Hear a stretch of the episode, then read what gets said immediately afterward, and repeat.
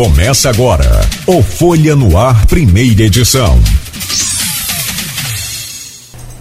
Quarta-feira, 20 de abril de 2022. Muito bom dia, está começando pela Folha FM 98,3, emissora do grupo Folha da Manhã de Comunicação, mais um Folha no Ar. Bom, para a gente começar esse programa então com a entrevista com a Heloísa Helena, Heloísa Helena Lima de Moraes Carvalho, enfermeira, professora e política brasileira. Senadora, seja bem-vinda. É um prazer poder conversar. Eu, eu, perguntei antes do programa se era a senhora ou você, porque a gente fica aqui naquela coisa de, evidentemente, de, de respeito, não pela idade, mas sim pelo, pelo carinho, evidentemente. Mas vamos trocando aqui de vez em quando chamo de você e de senhora mas fique à vontade, seja bem-vindo a este programa. É, eu repito, é um prazer recebê-lo aqui no Folha no Ar.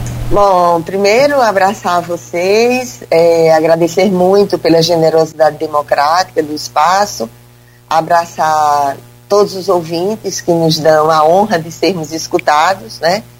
Vocês que estão aí acompanhando perderam um debate anterior, antes de entrarmos no ar, que era sobre o conteúdo beleza. Eles estavam disputando aqui quem era o mais bonito deles, né? Porque todo mundo, quando a mãe diz que é bonito, a gente sempre acredita. Mas é uma, uma honra estar aqui com vocês. Muito obrigada pelo espaço e pela generosidade democrática. Obrigado, obrigado, senador. É, nem precisa eleição.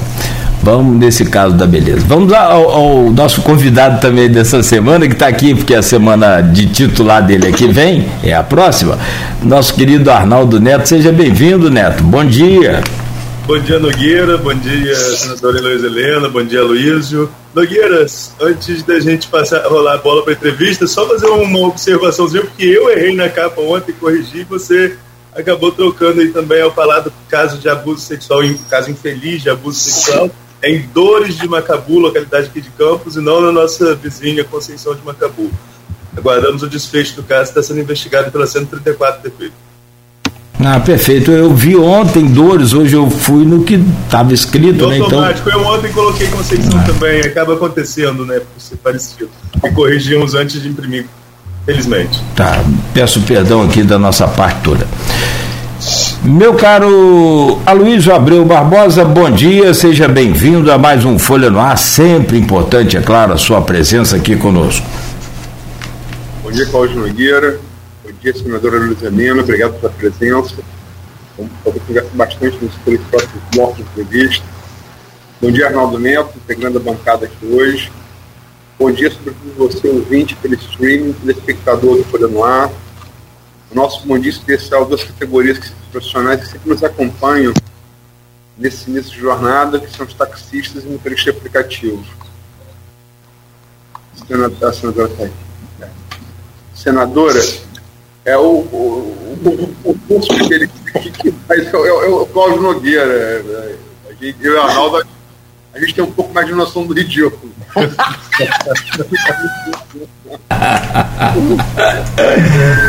mãe é mãe, né? Mãe é mãe. Mãe é mãe. Mas a, a, a nossa, as nossas acho que é mais realista. Né? De,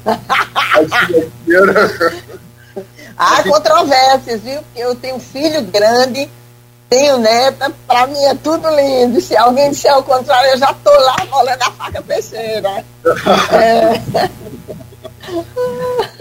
Mas, senadora, vamos, antes de falar, a senhora é pré-candidata a deputada federal no, no, Rio de Janeiro, a senhora se notabilizou na política como senadora pelo estado de Alagoas, depois foi candidata a, a presidente em 2006, foi muito bem votada, foi a terceira mais votada.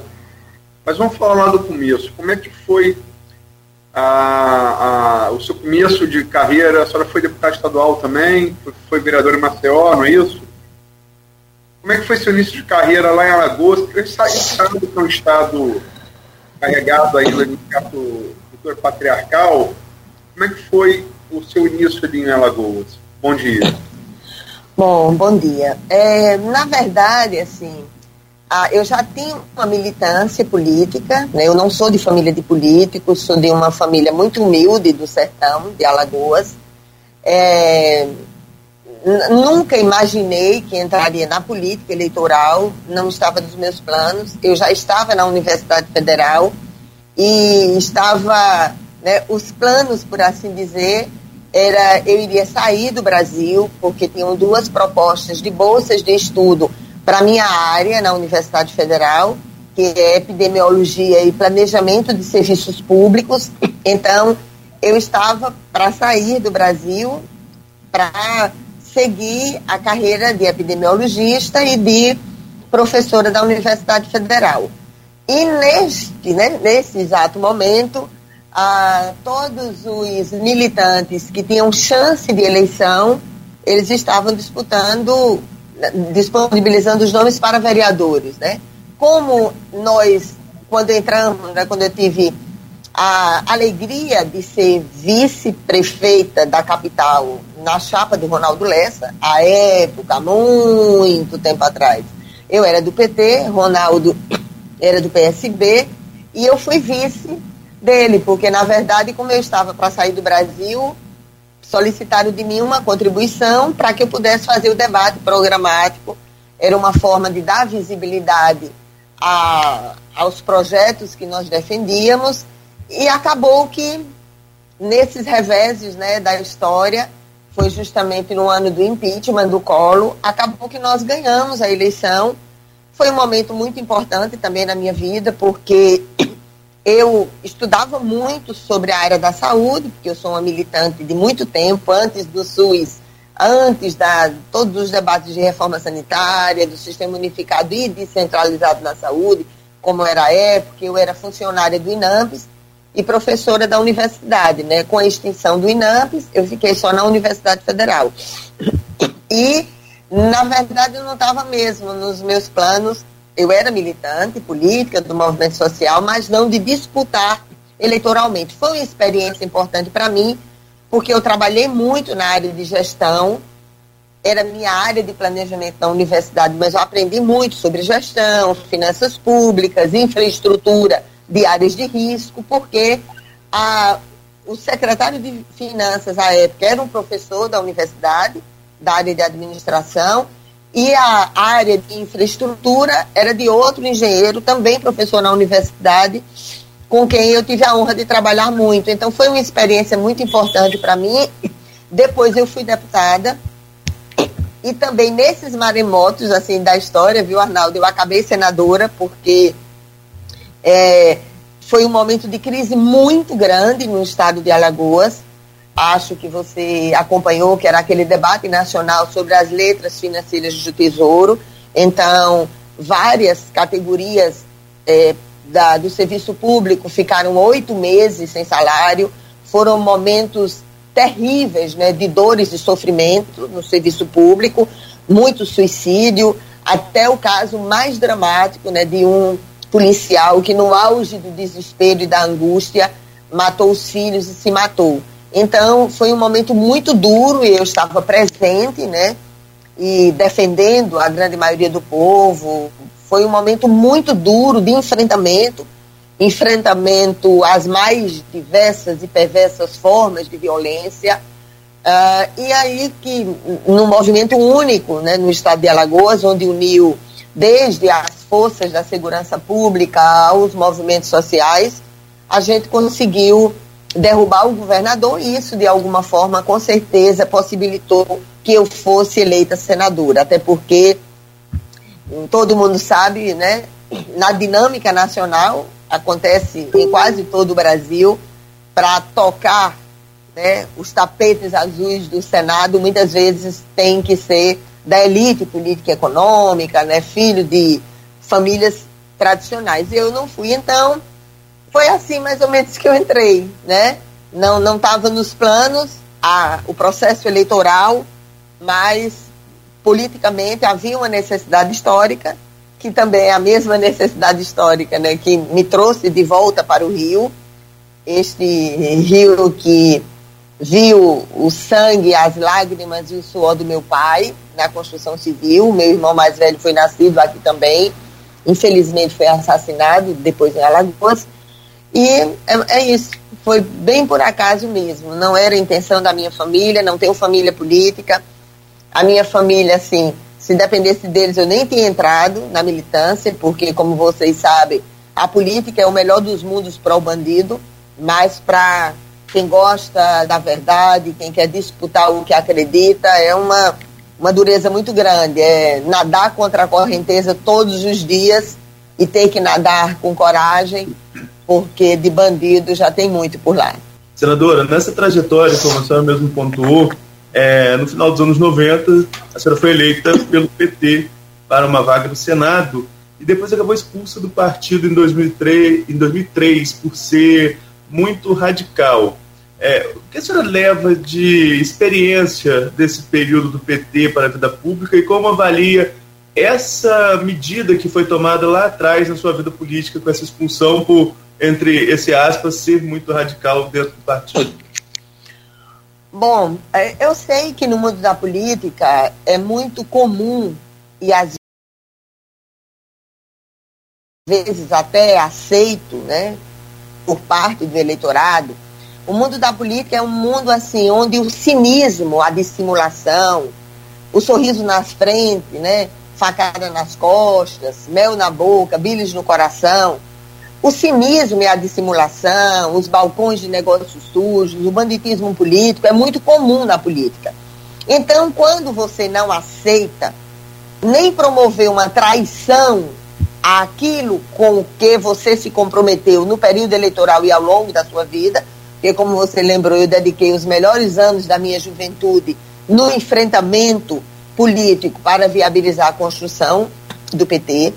Eu podia ter flexibilizado minha posição, ou seja, eu podia não criticar quando o então governo Lula indicou um banqueiro para presidente do Banco Central, que além de acusado de, de crimes contra o sistema, sistema financeiro, era o presidente do sexto maior conglomerado financeiro do mundo. Eu podia não ter ido para o Conselho de Ética né, do referido partido se tivesse aceitado votar no Sarney para presidente do Congresso Nacional, porque todos lembram que a Rosiana Sarney era líder do governo Lula no Congresso Nacional e Romero Jucá era o líder é, dele no Senado. E eu podia ter aceito também votar favorável à reforma da Previdência, que roubava direitos dos trabalhadores e impactava especialmente a vida dos trabalhadores mais vulneráveis economicamente tanto na segurança pública como na educação, na saúde e espalhado, né, pelos municípios e estados brasileiros. E deste momento, né, desse momento, ao contrário do que pensam alguns, né, porque sempre na política, quando se está diante de uma mulher que tem coragem de defender o que acredita, sempre se diz que é rancor, mágoa, mimimi, que eu fico olhando lá o passado e que tem um rancor contra determinadas personalidades políticas por ter sido expulsa do partido que eu ajudei a construir. Na verdade, nem guardo rancor nem mágoa. Sinceramente, Neto, para mim foi uma experiência única e essencial, porque eu medi o meu caráter.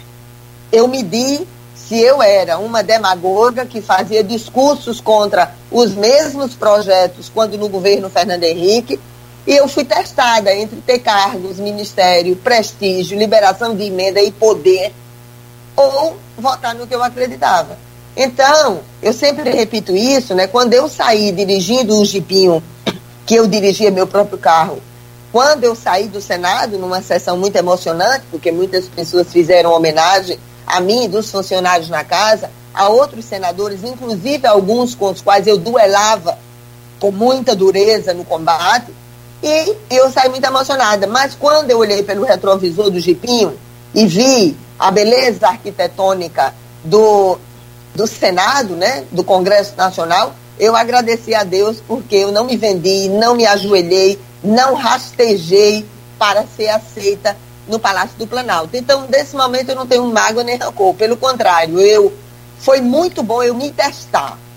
Muito importante para mim eu ser testada entre ter cargos, ministério, liberação de emendas, prestígio e poder, e eu sabia exatamente ali quem acompanhou o pronunciamento que eu fiz naquele voto que eu dei, né? Eu, eu sabia o que podia acontecer. E mesmo assim, não por ideia fixa, mas por idealismo, porque eu jamais chegaria para uma professora ou outra trabalhadora da educação, uma enfermeira, médico ou qualquer um outro trabalhador da área do setor público e na época também do setor privado, ou para um policial, ou para qualquer um catador de lixo, é, qualquer uma pessoa vulnerável economicamente socialmente no Brasil, eu jamais poderia olhar para eles de cabeça erguida se eu tivesse trocado a minha honra, minhas convicções ideológicas e políticas para ser aceita por qualquer majestade, independente do perfil ideológico que ela tivesse na estrutura de poder. Então, para mim, foi um grande aprendizado e eu realmente me testei. Então, não guardo mágoa e rancor, pelo contrário, agradeço né, a oportunidade que Deus me deu de me testar no momento mais duro da minha vida política e eu sei o que aconteceu de perseguição implacável contra mim. Eu sabia que poderia acontecer e mesmo assim eu votei com a minha coerência ideológica, com a minha visão de mundo e com os compromissos que eu sempre fiz ao longo da minha história em relação a alguns setores né, da vida em sociedade. É, senadora, eu, lembro do episódio, eu acho que a reforma da Previdência foi o fator capital ali para sua, sua, sua expulsão do PT, a sua posição na reforma da Previdência. E a senhora saiu junto com, algum, junto com um grupo de ex-petistas, então petistas ainda, ou, ou, saindo do partido, sobretudo após a denúncia do, do mensalão. Me lembro muito daquela cena, me marcou muito Chico Alencar ali à frente, vendo no telão a denúncia do mensalão e chorando uma coisa que quem viu acho que não esquece. E a senhora, com esse grupo de 2004, funda o PSOL, pela qual a senhora vai ser candidata em 2006 a presidente da República, surpreendendo a todos pela excelente votação, foi a terceira mais votada, né? E muito bem votada, em, em, inclusive em cidades conservadoras como Campos. Né? É, acho que Campos foi aqui do estado do Rio de Janeiro em número absoluto, a sétima cidade fluminense que a senhora foi, foi melhor votada. Fala um pouco dessa trajetória e fala um pouco dessa campanha, sobretudo a presidente de 2006. Bom, primeiro, como você corretamente lembrou, eu agradeço muito ao povo do Rio de Janeiro, né, porque conseguiu dar uma votação, me deu realmente uma votação belíssima, inclusive em áreas, né, tanto Campos, a, o Norte, como na Baixada, muitos lugares onde não tem uma tradição de uma votação com um perfil ideológico mais à esquerda, mas certamente pelo combate à corrupção, pela, pelo debate relacionado ao novo projeto nacional, porque né, desde aquele tempo a gente é, apresentava propostas que iam desde a taxação das grandes fortunas, a taxação da remessa de lucros ao exterior, é inaceitável que um país, e a gente viu isso agora na pandemia, Arnaldo, é, é inaceitável que um país que, é, como professora da epidemiologia, eu sempre dizia aos meus alunos que todas as epidemias, estando ou não em contexto de pandemia, elas põem o foco de luz na vida como ela é. Não é a vida a partir de agora, ou a partir de dois anos, ou a partir de um determinado período.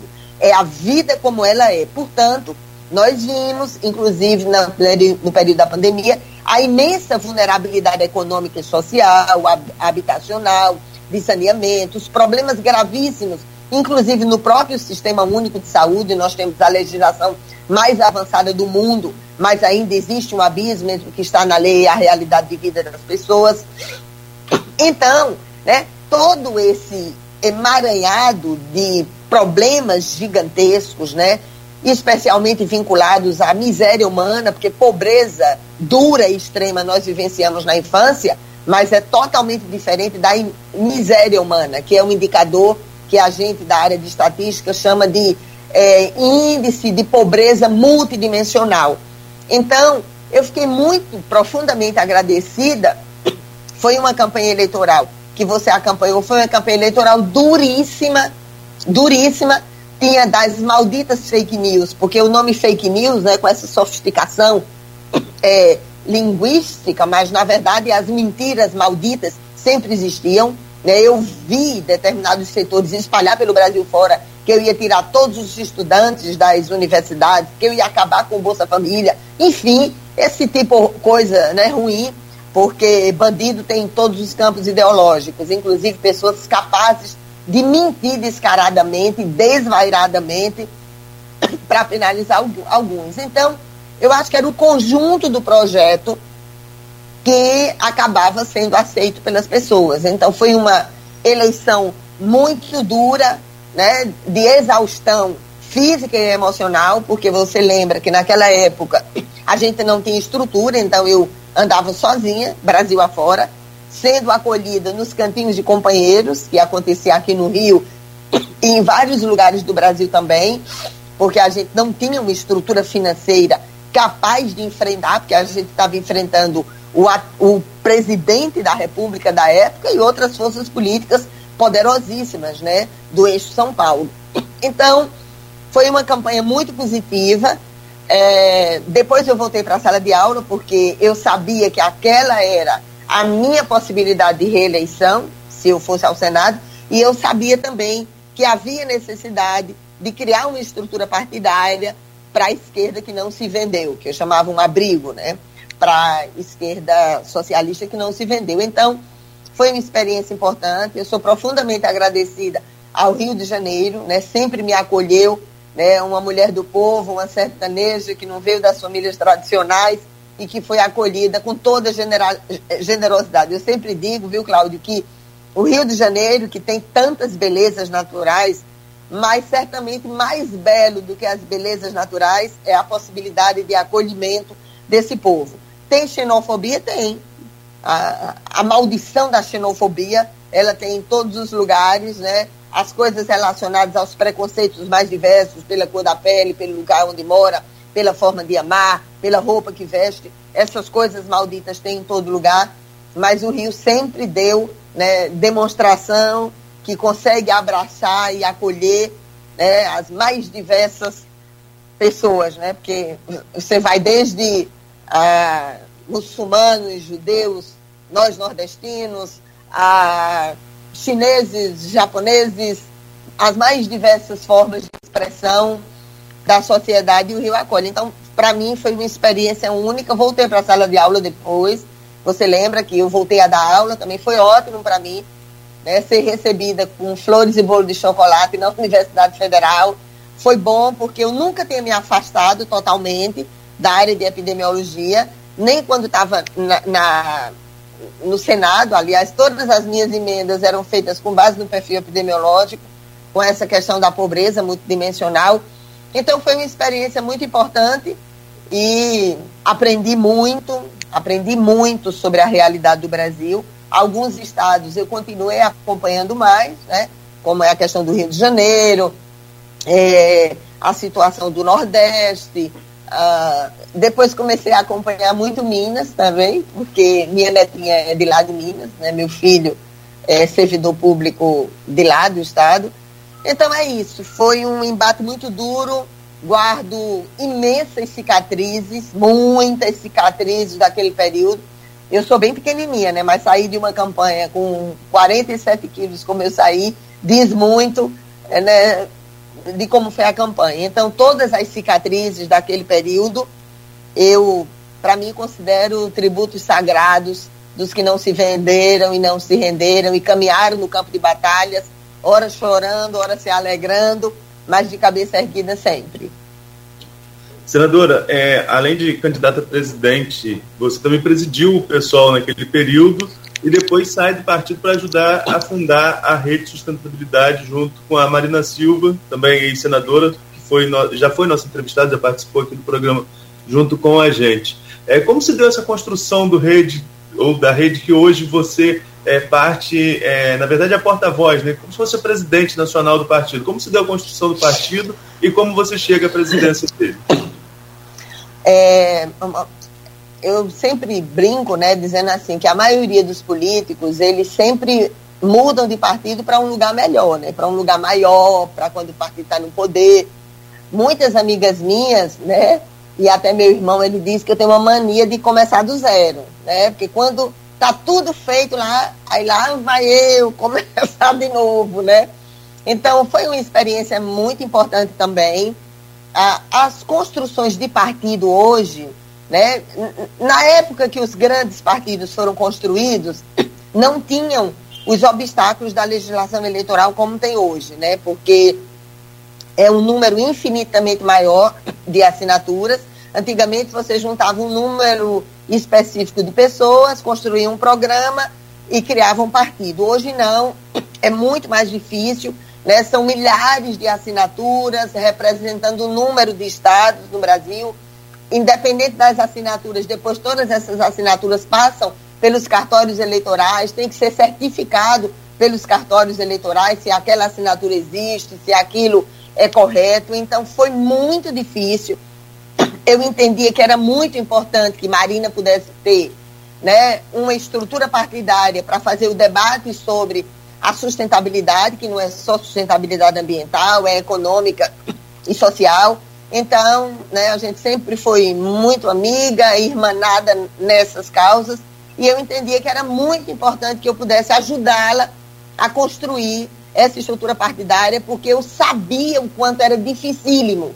E não é à toa, você lembra que Marina, é, a gente coletou todas as assinaturas que eram necessárias, mas como não tivemos todas as certificações, porque são muitas assinaturas, acabou que é, o TSE não formalizou naquele período. Inclusive, ela teve que se filiar a um partido à época para que pudesse ser candidata a presidente, né? Eu não a acompanhei na nova estrutura partidária, não me candidatei à época, mas ela teve que se filiar a um partido para poder ser candidata. E depois nós conseguimos, né? Tivemos que coletar todas as assinaturas novamente, foi muito duro. E nós estamos, inclusive, nessa nova fase né, da rede de sustentabilidade, tentando ultrapassar a cláusula de barreira, porque nós não temos fundo partidário, mas eu digo sempre que o maior problema, é, Neto, não é não termos fundo partidário, porque a gente acaba né, buscando mais a contribuição militante, né, todos nós acabamos disponibilizando recurso para a estrutura formal, impacta, porque eu não posso viajar pelo Brasil, a gente tem que fazer, mesmo agora com a internet, né, e com a tristeza da pandemia, acabou se usando muito mais a internet. Mas a época, mas é difícil quando você não pode viajar pelo Brasil, reunir com o partido nos estados, é muito difícil. Então, também, mas tem uma coisa que é muito dura para a gente, que é não ter acesso ao tempo de TV no horário eleitoral. Por mais que as redes sociais sejam importantes, mas não ter acesso ao horário eleitoral no, no processo político, para a gente é quase que uma clandestinidade. Então, em função disso, a gente estabeleceu como prioridade no Congresso da Rede do ano passado que, além da atualização dos 18 eixos estratégicos para o Brasil sustentável, sendo atualizado em cada estado onde nós estivermos com candidaturas, a, ele, a candidatura de dois governadores, né? No Congresso da Rede nós estabelecemos isso, apenas dois candidatos ao governo, que seria o Randolph no Amapá, como ele saiu para uma outra atividade, ficou o Lucas Abraão, e no Espírito Santo a candidatura do Aldifas, ex-prefeito de Serra, que é o nosso candidato ao governo. Então, só duas candidaturas majoritárias e todas as outras candidaturas para deputado federal, porque não ter o tempo de TV para a gente é duríssimo. Então, foi mais ou menos mais ou menos isso. Eu não estou dizendo que o debate sobre o meio ambiente sobre a sustentabilidade. Nós não somos os primeiros a fazê-lo, não somos os únicos nem os últimos. Existem muitas outras pessoas, às vezes até sem partido, ou em outros partidos, que também fazem esse debate né, de, de como viabilizar a dinamização da economia, gerar emprego, gerar renda, né, o debate da bioeconomia, enfim, e outras políticas sociais e políticas públicas que são muito preciosas para mim e que tem a ver com essa questão da pobreza multidimensional. Senadora, nós utilizamos aqui no, no programa vários canais, né? Como a gente já falou desde o começo, o Instagram, o YouTube, o Face, tem aqui várias participações no Face e tem um outro canal também, que é o, blog, o canal do WhatsApp, um grupo do blog Opiniões, do Aloísio, e deste programa. E de lá nós vamos é, tirar a pergunta do professor, né, colega de profissão da senhora, é, Hamilton Garcia. Ele é cientista político e professor da UENF. Ele faz uma pergunta aqui muito interessante. Como a senhora avalia o fracasso do PT e depois do PSOL em renovar a esquerda brasileira, ainda fortemente marcada pela perspectiva de domínio estatal sobre a sociedade. E como vê a trajetória recente da esquerda chilena? Olha, eu digo sempre que todas as ditaduras, e eu vou entrar nisso porque você trata da concentração do pensamento único, né? Eu sou de uma geração de formação na esquerda socialista mais dura e que nasceu condenando todas as experiências ditatoriais.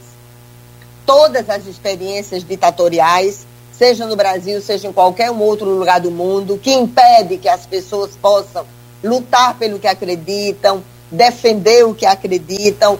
Nós nascemos, né, enquanto militância de esquerda, que era uma corrente trotskista internacional, a gente nasceu condenando essas experiências de ditaduras, seja no Brasil, né, que é mais vinculada a um setor mais conservador e reacionário, até qualquer uma outra, como as que aconteceram com base no stalinismo da antiga União Soviética.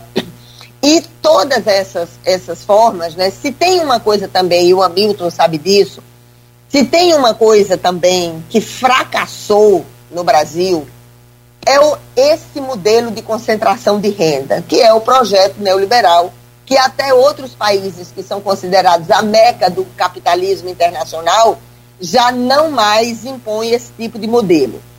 É, no período da pandemia, quando eu estava respondendo ao Neto, eu não acabei não concluindo o pensamento. No período da pandemia, que como eu disse, dizia aos meus alunos, se põe o, foco de luz na vida como ela é, nós tivemos ao mesmo tempo no Brasil e mostra o fracasso desse modelo neoliberal, que é um modelo de extrema concentração de renda. O que é que nós vimos? Nas pandemias a gente e epidemias, né, como outras que existem no Brasil também, algumas são epidemias tão longas que já são, como a gente fala na linguagem epidemiológica, endemias, né? A gente vê situações dramáticas, né, de tuberculose, rancenias e leishmaniose, aqui no Rio, em vários lugares do Brasil também, além de outras que ainda são classificadas como pandemia, como é a questão da AIDS, impactando hoje mais de 30% da juventude a mais em relação a essa, é, a essa morbidade. Então, o que é que nós vimos no período da pandemia? Né? Que mostra claramente como a riqueza de um país é construída e como a riqueza de um país é compartilhada. A riqueza de um país que é construída por intensa exploração humana, exploração da força do trabalho, e intensa e predatória exploração da natureza. E a pandemia por si só já mostra como é que essa exploração depravada da natureza pode significar, inclusive, a, a pandemia que aconteceu agora e outras pandemias que podem acontecer também. E mostra como a riqueza de um país é compartilhada. O que foi que nós vimos no período da pandemia? Estatisticamente apresentado. Nós vimos que mais de 9 milhões de crianças foram jogadas na extrema pobreza. Nós vimos os mais vulneráveis economicamente do Brasil, que já tinham rendas extremamente precárias no Brasil. Eles foram, eles perderam mais de 28% da pequena renda que já tinha e, ao mesmo tempo, o Brasil fez novos bilionários.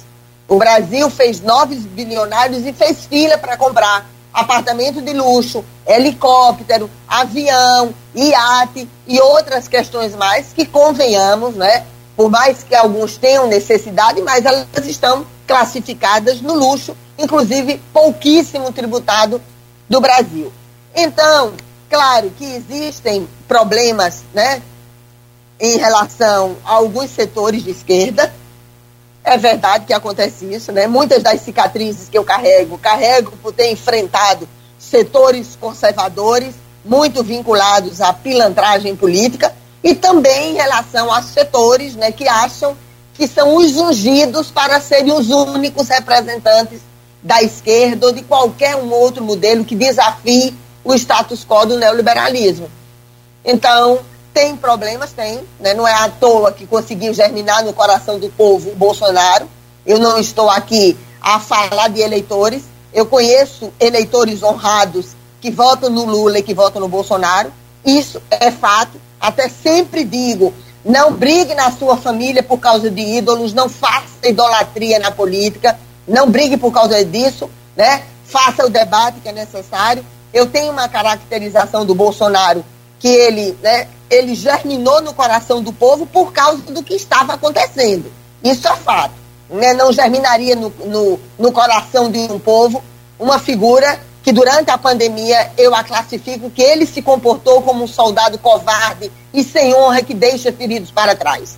É inaceitável, inaceitável o que aconteceu, tanto do ponto de vista da política econômica, como das políticas públicas e das políticas sociais, num período onde estavam morrendo milhares de pessoas.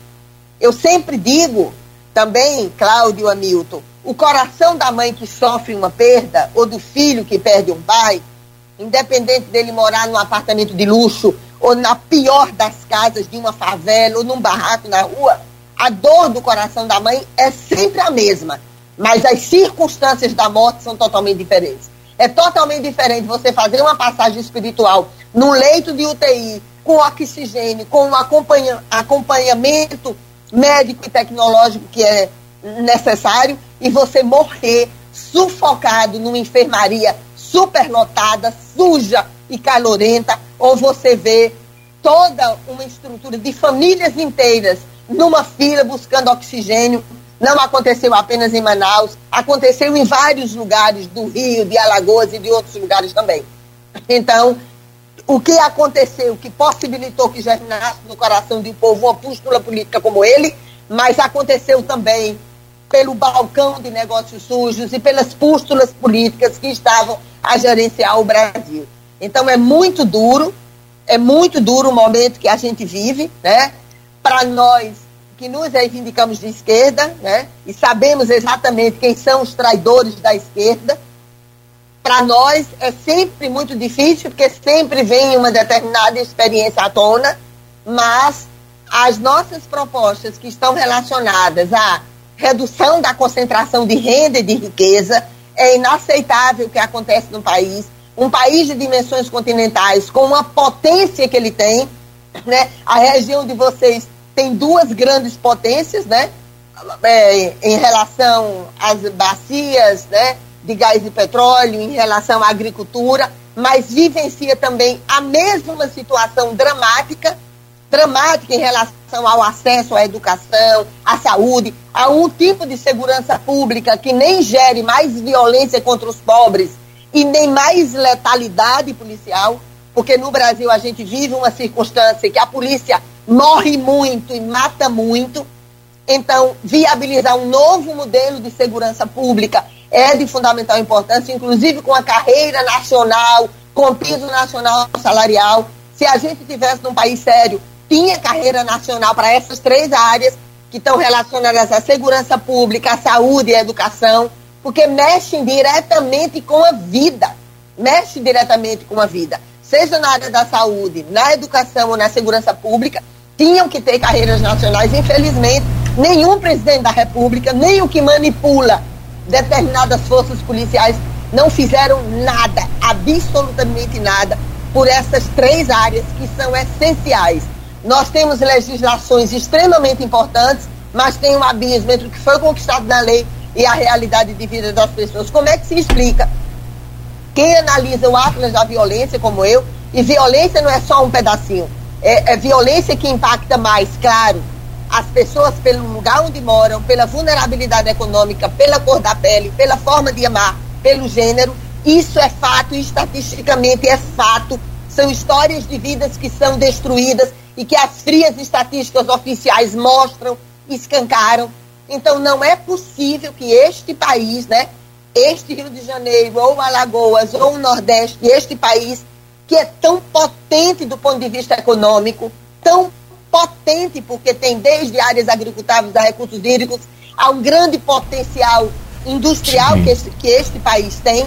E, infelizmente, a gente só né, veja a gravidade em relação à sustentabilidade ambiental. O Rio de Janeiro viu isso, né? viu em 2011, viu agora, continua vendo como outras áreas também, porque às vezes quando a gente fala da sustentabilidade ambiental, a pessoa vê só a questão da Amazônia, tem o Cerrado, tem a região, a, a região daqui do Rio de Janeiro, tem questões relacionadas à Caatinga. Então, tem essas questões que simbolicamente, do ponto de vista da sustentabilidade ambiental, elas atraem mais os olhares do mundo, mas nós que estamos aqui, que somos filhas e filhos da mesma pátria, por mais que não tenhamos igualmente né, acesso a essa pátria que ainda não é uma mãe soberana, justa, igualitária e fraterna, não é ainda, porque tem muito entreguista do patrimônio que é essencial para o Brasil e a ausência de políticas públicas que são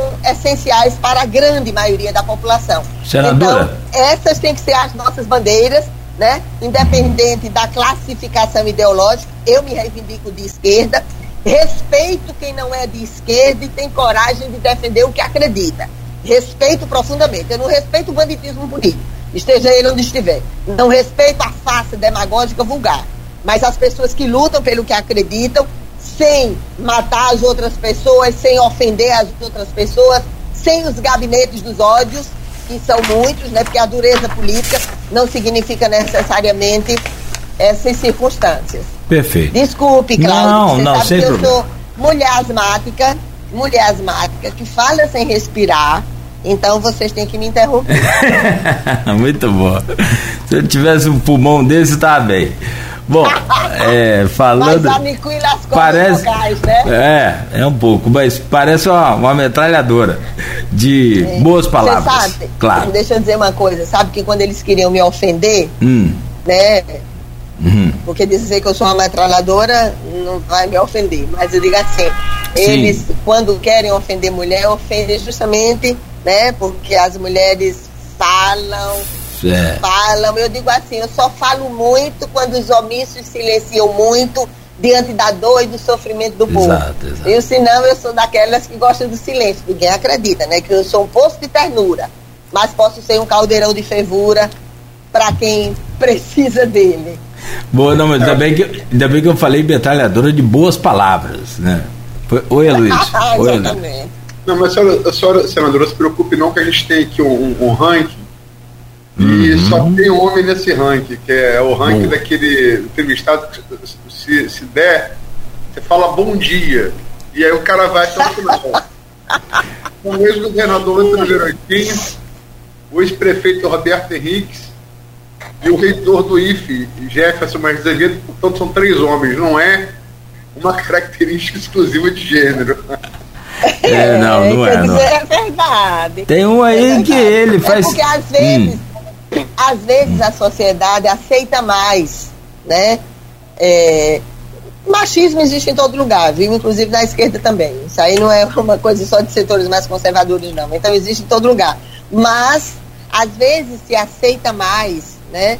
O homem que fala mais do que a mulher que fala mais. Não é o caso aqui, né? Porque se fosse aqui, vocês não tinham dado essa demonstração de grande generosidade democrática e me trazer para que as pessoas, para que eu possa ter a honra de ser ouvida num programa como de vocês, numa estrutura de comunicação como vocês, que tem uma dimensão tão grande e eu sou profundamente agradecida por isso, né? Mas é quando quando mulher fala e fala brabo, vocês sabem como é isso, né? Eu só tenho filho homem, só tenho irmão homem, então eu sei bem como é que as coisas é, funcionam, né? Às vezes quando o homem fala duro, é um homem corajoso, quando a mulher fala duro, é doida, histérica, não sei o quê, né? É, Então exato. tem essas classificações malditas na vida em sociedade, mas a gente luta todos os dias para que o mundo possa ser transformado, porque nunca existirá, né? Um, uma sociedade justa, igualitária e fraterna se não estivermos de mãos dadas independente da cor da pele, do gênero, da forma de amar ou do lugar onde vivemos.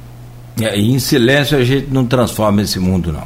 Voltamos com o Arnaldo Neto e com o Aloysio Abreu Barbosa, conversando com a ex-senadora por Alagoas e pré-candidata a deputada federal pelo Rio de Janeiro, Heloísa Helena. Aloysio, eu volto com você, por favor. Agora, só para, antes de entrar no tema do bloco, a senhora falou uma coisa em relação à campanha de 2006, a senhora ficou em terceiro, terceiro, lugar, terceiro lugar, como falamos aqui, e o segundo turno foi disputado entre o presidente Lula, que acabou se reelegendo, e o seu hoje vice, vice na chapa, a época tucano de alta plumagem, acho que não deixou de ser, embora fora do PSDB, né? E foi até engraçado ver Alckmin gritando Lula, Lula, Lula. O Chuchu apimentou. Mas é, a senhora ficou em terceiro lugar e disse, e disse aqui que foram usadas. Porque o nome fake news ele surge. Ele, não, ele vem não da academia, ele vem da imprensa dos Estados Unidos na campanha. Com certeza. De, de 2016, é, que Trump se elegeu a imprensa dos Estados Unidos alcunhou de fake news as notícias veiculadas na rede social mentirosas contra a campanha de outra mulher, né, como era Hillary Clinton. Acabou, embora vencendo no voto popular, perdeu aquela eleição no colégio eleitoral. E dali ficou cunhada a expressão. Mas a senhora falou que já foram usadas contra a senhora fake news naquela campanha de 2018. E como a senhora se referiu a, a encerramento do Bolsa Família, quero crer que tenha partido dos seus ex-companheiros do PT, que a Alckmin não faria. Né? Não era bandeira de Alckmin o Bolsa Família, era bandeira de Lula. É, e o ministro Luiz Fux, recentemente, o que foi feito com a sua, a sua companheira do rede, Marina Silva, que chegou a ameaçar a polarização PT e PSDB antes de Bolsonaro em 2014, é, sofreu pesadas críticas é, críticas reprováveis até moralmente, né, pesadas, do ex-partido também, do PT, ex-partido dela da senhora, e o ministro Luiz Fux, na presidência, hoje presidente do Supremo, mas na presidência do TSE, disse que considerou aqueles ataques à Marina como fake news. Como é que a senhora avalia isso tudo? Bom, primeiro, você fez uma, uma correta, né, do ponto de vista intelectual, resgate de onde aparecem essas, esse nome, fake news, né? Claro que é um nome mais, é, digamos, mais sofisticado, né, do ponto de vista da linguística, do que mentira, canalice, safadeza, que é o que está por trás das fake news. Não é à toa que o publicitário de estimação de Hitler, o velho Goebbels, dizia que mentira repetida muitas vezes vira verdade, e realmente vira. Né? É, Marina vivenciou situações extremamente dramáticas e eu também. Não somos os únicos, né? Mas eu digo para você assim, pode ser o meu maior inimigo, pode ser o meu maior inimigo, o maior adversário político. Eu sou, se tem uma coisa que eu sou incapaz de fazer, é de criar uma mentira sobre a pessoa e sair divulgando. Às vezes, até quando eu recebo uma determinada nota sobre alguém, Pode ser uma pessoa que eu despreze, tenha repugnância dela, mas eu não faço. Tem, não tem aqueles sites que você procura saber se é verdade ou mentira? Eu vou naquele site, eu tenho uma mania de fazer isso, não gosto, pode ser alguém da minha família, num grupo de família, seja em relação a qualquer ídolo, né, da política do outro, eu vou lá e explico que não é verdade, ou que é verdade, ou que foi feito de outra, de outra forma. E eu digo a você assim, mesmo que eu nunca tivesse sido vítima desse tipo horrendo de banditismo político, que vai desde questões relacionadas à nossa honra pessoal, né? E na circunstância de Marina, que Marina é uma pessoa infinitamente calma, é uma pessoa incapaz, até do tipo de brutalidade que às vezes eu faço. Ela não altera a voz como eu altero a voz. Então, às vezes eu achava assim, eu me sinto é, profundamente triste de mentiras duríssimas e perseguição implacável que fizeram contra mim pelas posições que eu defendi.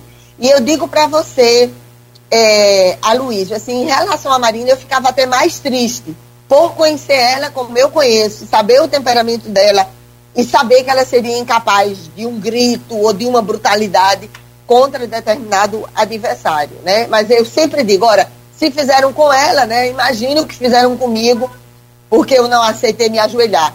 Ontem mesmo eu estava vendo umas coisas assim. Eu acho natural quando as pessoas me perguntam, ô oh, onde é que você andava? Eu digo, ô oh, meu amor, estava em sala de aula, estava trabalhando, porque sem mandato você não tem visibilidade pública. Quando você tem um mandato é fácil, é fato que você tem uma tribuna, tem mais visibilidade pública do que quando você está os dois horários em sala de aula, preparando aula. Então, você tem até pouco tempo de ficar interagindo nas redes sociais, né? Mas essas mentiras, elas são terríveis, terríveis. Ontem eu estava vendo uma pessoa até dizendo assim, quando não tem o que dizer de você, diz assim, ah, onde é que estava essa Heloísa? Dizem de Marina também, só aparece quatro em quatro anos, né? Essas coisas. E estava dizendo, ah, ela saiu de um sarcófago. Eu digo, sarcófago era coisa para os grandes, né? Do Egito. Eu não teria, não teria como sair nem da rede onde os meus antepassados eram, eram enterrados no Alto Sertão. E as pessoas fazem isso. Então, isso é horrível. É por isso que eu digo, é machismo e banditismo político não está apenas naqueles setores que ideologicamente eu contesto e eu enfrento no campo ideológico. Tem coisas que são feitas, né? Horrendas, horrendas. Até quando eu mudei o domicílio aqui, né? Eu, uma pessoa que, que é conservador ou reacionário e que faz determinadas colocações, eu até entendo, contesto com dureza, mas eu entendo. Imagina pessoas que se dizem né, de um campo progressista ou de esquerda e fazem comentários horrorosos sobre a outra pessoa, especialmente sendo mulher, da honra pessoal, da sexualidade, coisas horrendas que eu já vivenciei. Mas eu me sinto feliz comigo mesma por não reproduzir esse tipo de banditismo político. Marina também não faz. A gente tem muita cautela em relação a isso. Então, são coisas horríveis, né, que são feitas e vão ser feitas ainda mais. Esse este duro ano eleitoral, né, onde a idolatria está presente em determinadas candidaturas, vai ser dureza de enfrentar. Heloísa, você foi vereadora, vice-prefeita, senadora, vereadora, desculpa, vereadora e vice-prefeita por Maceió e senadora pelo estado de Alagoas. Desta vez seu nome aparece como pré-candidata pelo pré-candidata a deputado federal pelo estado do Rio de Janeiro. Essa mudança de federação, o que levou a essa mudança? Você chegou a citar lá no primeiro bloco, é de um contexto histórico, de um momento histórico e que levaria a essa mudança. Quais foram os motivos que te trouxeram para cá, para o Rio de Janeiro, como pré-candidata a deputado federal? Bom, é, antes de eu entrar no contexto histórico, que foi realmente uma discussão que foi feita para que Marina fosse para São Paulo e eu fosse para o Rio, até porque ela preferia ir para São Paulo e eu já preferia vir para o Rio. É, o Rio, como vocês lembraram, foi o estado que proporcionalmente mais me acolheu politicamente e que me deu a honra, né, não apenas de uma votação é, tão bonita, tão generosa, mas me deu a honra também de ser abraçada politicamente. Eu sempre acompanhei muito o Rio, tanto por essa questão né, emocional, porque meu pai trabalhou aqui, deixou lágrimas, suor e sangue aqui na construção civil, meu irmão mais velho nasceu aqui. Quando nós, quando eu fui candidata a presidente da República, a nossa base, que era a base, você sabe que a maioria dos partidos tem como sede nacional é, ou Brasília ou São Paulo. A gente fez a nossa base aqui. Eu sempre vim muito aqui, né? Sempre ficava entre Rio, Brasília e Minas, pelas circunstâncias da minha, da minha neta. Então, nós discutimos é, internamente que era muito importante. Na época não tinha a questão da federação, da proposição de federação com o pessoal, foi em março do ano passado, nem legislação tinha dessa questão tão complexa, porque é muito complexa mesmo. Essa questão de federação não é aliança, não é fusão, e é uma, digamos, uma inovação para resolver determinados problemas políticos, porque essa é a, a realidade da federação. Então não tinha isso. E nós tínhamos discutido que como a nossa principal atividade tinha que ser, além da atualização da plataforma 18, com propostas para Rio, São Paulo, Alagoas, Nordeste, Brasil, era buscar os maiores colégios eleitorais para que a gente pudesse disputar mentes e corações, disputar no imaginário popular alternativas a esse modelo que considero fracassado, que é o modelo neoliberal de intensa exploração humana e exploração predatória da natureza. Então, nós já tínhamos decidido isso, né? Inclusive, as formalidades já tinham sido feitas, porque a gente já tinha discutido isso. Não foi fácil para nenhum de nós tomar uma decisão dessa. É sempre difícil fazê-lo, mas nós entendíamos que era de fundamental importância. E eu agradeço profundamente, né? Por isso que quando Marina disse, não, eu não queria ir para o Rio, eu digo, eu vou para o Rio. Se tiver que mudar o domicílio eleitoral, eu vou para o Rio de Janeiro. Por todas essas questões, eu sempre acompanhei muito o Rio, Neto, sempre. Eu digo assim, durante a pandemia, quem é da minha área, né, que eu sou enfermeira sanitarista, e minha área da Universidade de Epidemiologia e Planejamento, então todos os dias, meu irmão, que é médico também do setor público, ele sempre brincava porque dizia que parece que os primeiros boletins epidemiológicos que eu estava pegando, né, era Lagoas, Rio de Janeiro, e depois começava a todos os outros boletins epidemiológicos, porque é, são impactados diretamente pelas condições objetivas de vida onde as populações mostram. Né? Então, é, do ponto de vista nacional, os projetos que nacionalmente a gente defende, defende para todos, para o Brasil todo, né? Claro que as emendas, acaso eu tenha a honra de ser deputada federal, né? E representar o Rio de Janeiro, claro que serão específicas para aqui, para o Rio de Janeiro. É, eu encontrei uma amiga de uma amiga minha que disse que, que mora num lugar luxuoso aqui no Rio de Janeiro, e ela disse: Olha, Heloísa, eu tenho divergência num monte de coisa que você defende, mas eu vou votar em você porque eu acho que você defende o Rio de Janeiro, porque eu chamo muito o Brasil profundo, o Rio de Janeiro profundo. Então, tem pessoas que podem que votam em mim e sabem que eu não defendo nada que vá diretamente favorecer a elas, mas que entendem que é importante que tenha alguém que possa defender as políticas sociais, as políticas públicas, sejam relacionadas à mobilidade urbana, ao transporte, à habitação, ao meio ambiente, à saúde, à segurança pública e à educação, com base no que eu acredito. Então, é, nós decidimos isso não foi fácil, pessoalmente, para nenhum de nós né, tomarmos essa decisão. Eu já estava né, há mais de dois anos e meio também fora de Alagoas, né, indo sempre, porque eu digo sempre, eu nunca esqueço minhas raízes e sei que minhas raízes me alimentam, mas não são âncoras na minha jornada, né? Nunca foram. Então é isso, né? Porque se eu tivesse que fazer qualquer coisa, eu até teria me vendido aos governos federais para ser eternamente senadora é, no estado de Alagoas e não fiz.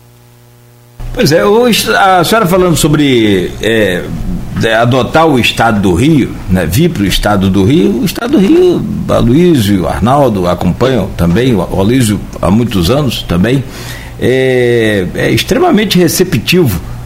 É, Com certeza. Brizola, né? Um gaúcho, um gaúcho. Ribeiro, tem um, Ribeiro, tem um, certeza. tem, tem, tem um paraibano aí também, é, é, é, lá da Paraíba, João Pessoa, né? O Lindbergh Farias. Né? Muitas, muitas pessoas. A, a família do Delmiro Gouveia, inclusive, um monte é daqui, né? É. Que Agora, foi um desbravador. Das águas do nosso Rio São Francisco. E você, você sabe, né, que a cidade que eu nasci, olha que coincidência, né? Os amigos meus lá de Pão de Açúcar, eles ficam brincando, né? Dizendo, e não acredito, que a cidade que eu nasci, o nome é Pão de Açúcar. E o nome é Pão de Açúcar porque tem um monte, né? Um rochedo com a mesma característica do Pão de Açúcar daqui. É. E na verdade era porque a, o açúcar, quando era encaminhado para a coroa portuguesa, era num depósito de forma cônica. Então, em função disso também, lá em é. cima tem né? Não é o daqui, mas lá em cima tem uma estátua também do Cristo Redentor. Aí os meus amigos de infância dizem, é possível, né? A sertaneja nasce aqui em Pão de Açúcar, depois cheia de cabelo branco, ainda vai fazer novas lutas e novos campos de batalha pelo sob os olhos de outro, né? De outro pão de açúcar. É. Mas é como você diz, é, é a cidade que abraça, que adota e que acolhe pessoas as mais diversas. Mas a minha pergunta é, nesses casos, cada eleição é uma eleição e a senhora sabe na prática o que nós Com aqui, certeza. o que nós aqui só conhecemos na teoria, né? Podemos conhecer os caminhos da teoria, mas na prática, como é que vai ser essa eleição? Depois de uma eleição tão atípica, como a senhora já falou no bloco anterior, né, que acabou gerando aí o presidente que nós temos, os políticos que temos, enfim. Como é que a senhora é, é, é entra nesse cenário como uma novidade para o Rio de Janeiro, entre aspas, né, porque agora a senhora vai disputar é, com o pé no chão aqui com os candidatos também que estão aqui, que são daqui estão aqui. Como é que a senhora pretende é, é, é, trabalhar nesse campo todo diferenciado. A eleição, que promete ser uma eleição. Sinceramente, é, muitos falam que vai voltar a eleição tradicional, que não vai ter nenhuma surpresa, que não vai ter. Eu, eu tenho muita dúvida quanto a isso, até por conta dessa questão de, de, de internet. E como é que a senhora então pretende formular a sua, sua caminhada nesse, eu diria, nesse terreno meio que estranho? Bom, é, primeiro que você tem razão, é uma eleição muito dura, né? Toda eleição onde a polarização é, está em torno dos ídolos e não em torno dos projetos é sempre muito complicada. Não é à toa que a gente da rede, né, embora a gente esteja em, em uma federação, ainda não está regulamentada né, pelo TSE, mas tem uma, uma possibilidade de uma federação, mas nós da rede, né, a questão é tão complexa que nós, inclusive na rede, a, ao atualizar a plataforma 18 com as propostas para o Brasil, nós liberamos as nossas direções e os nossos dirigentes e militantes em torno da campanha presidencial. Não é, à toa, não é à toa que Randolph, meu querido irmão de caminhada, é mais jovem do que eu, mas sempre a gente militou junto, nos outros partidos por onde passamos juntos. Então, é, o Randolph está na coordenação nacional da campanha do ex-presidente Lula e eu já disse que não abro mão, como mortal, de apoiar a candidatura do Ciro. É, eu, eu me sinto, eu digo, todos os mortais, eles têm o direito de escolher o que acreditam. Porque senão é a, a mais perversa das ditaduras. Então, eu quero escolher, eu escolho uma candidatura pelo programa que ele apresenta. Né? E no segundo turno é outra coisa que eu espero que está votando nele também no segundo turno. É, tem uma, uma questão dramática, inclusive nas candidaturas do Executivo também. A rede, muito antes de eu estar aqui, a gente já tinha decidido que vamos apoiar a candidatura do Marcelo Freixo e a candidatura do Molon ao Senado. Né? Se essas candidaturas se constituírem como candidaturas, porque né, é sempre muito nebuloso e complexo as articulações das forças políticas, mas seria essa caracterização. Né? Se eu tiver a honra de chegar lá, independente de quem seja, o presidente ou o governador, os prefeitos, eu vou agir com a honestidade como eu sempre agi e com respeito às escolhas feitas pela população. Tem muita gente que diz, ah, tem que resolver logo no primeiro turno, porque senão vai ter golpe, isso, aquilo, outro. Eu estou entre aqueles que dizem que não acredito que vai ter golpe, e se golpe houvesse, eu estaria lutando com todas as minhas forma, forças e com todas as armas disponíveis contra qualquer experiência de golpe ditatorial. É, respeitaria quem vai para o exílio, mas eu vou ficar aqui lutando pela pátria que eu acredito. Não acredito que haverá.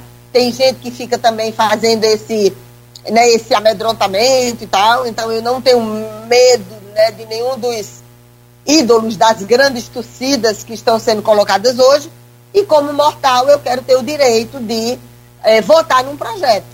E, então, até internamente, a gente sabe da complexidade. Eleição, eu sempre digo que é uma máquina de moer gente, sonhos de dignidades, né? Acho que tem espaço para todo mundo, né? O Rio de Janeiro, é, até nas, no, no, número de cadeiras para deputado federal, tem muitos, né? Então, se o povo do Rio, a gente não pode falar em campanha, né? Para não dar multa para a rádio, né? Não, não, não podemos falar disso, mas eu digo assim, né? As pessoas escolhem. Se as pessoas se identificarem, né, com os projetos que eu defendo, com a coerência que marcou a minha vida e com a honra pessoal que eu não abro para ninguém, então as pessoas farão a escolha. É difícil, é um processo eleitoral difícil, é, especialmente quando as pessoas se dividem nas torcidas em relação aos ídolos, né, que estão na frente da pesquisa. Isso é ruim, atrapalha, mas faz parte da democracia.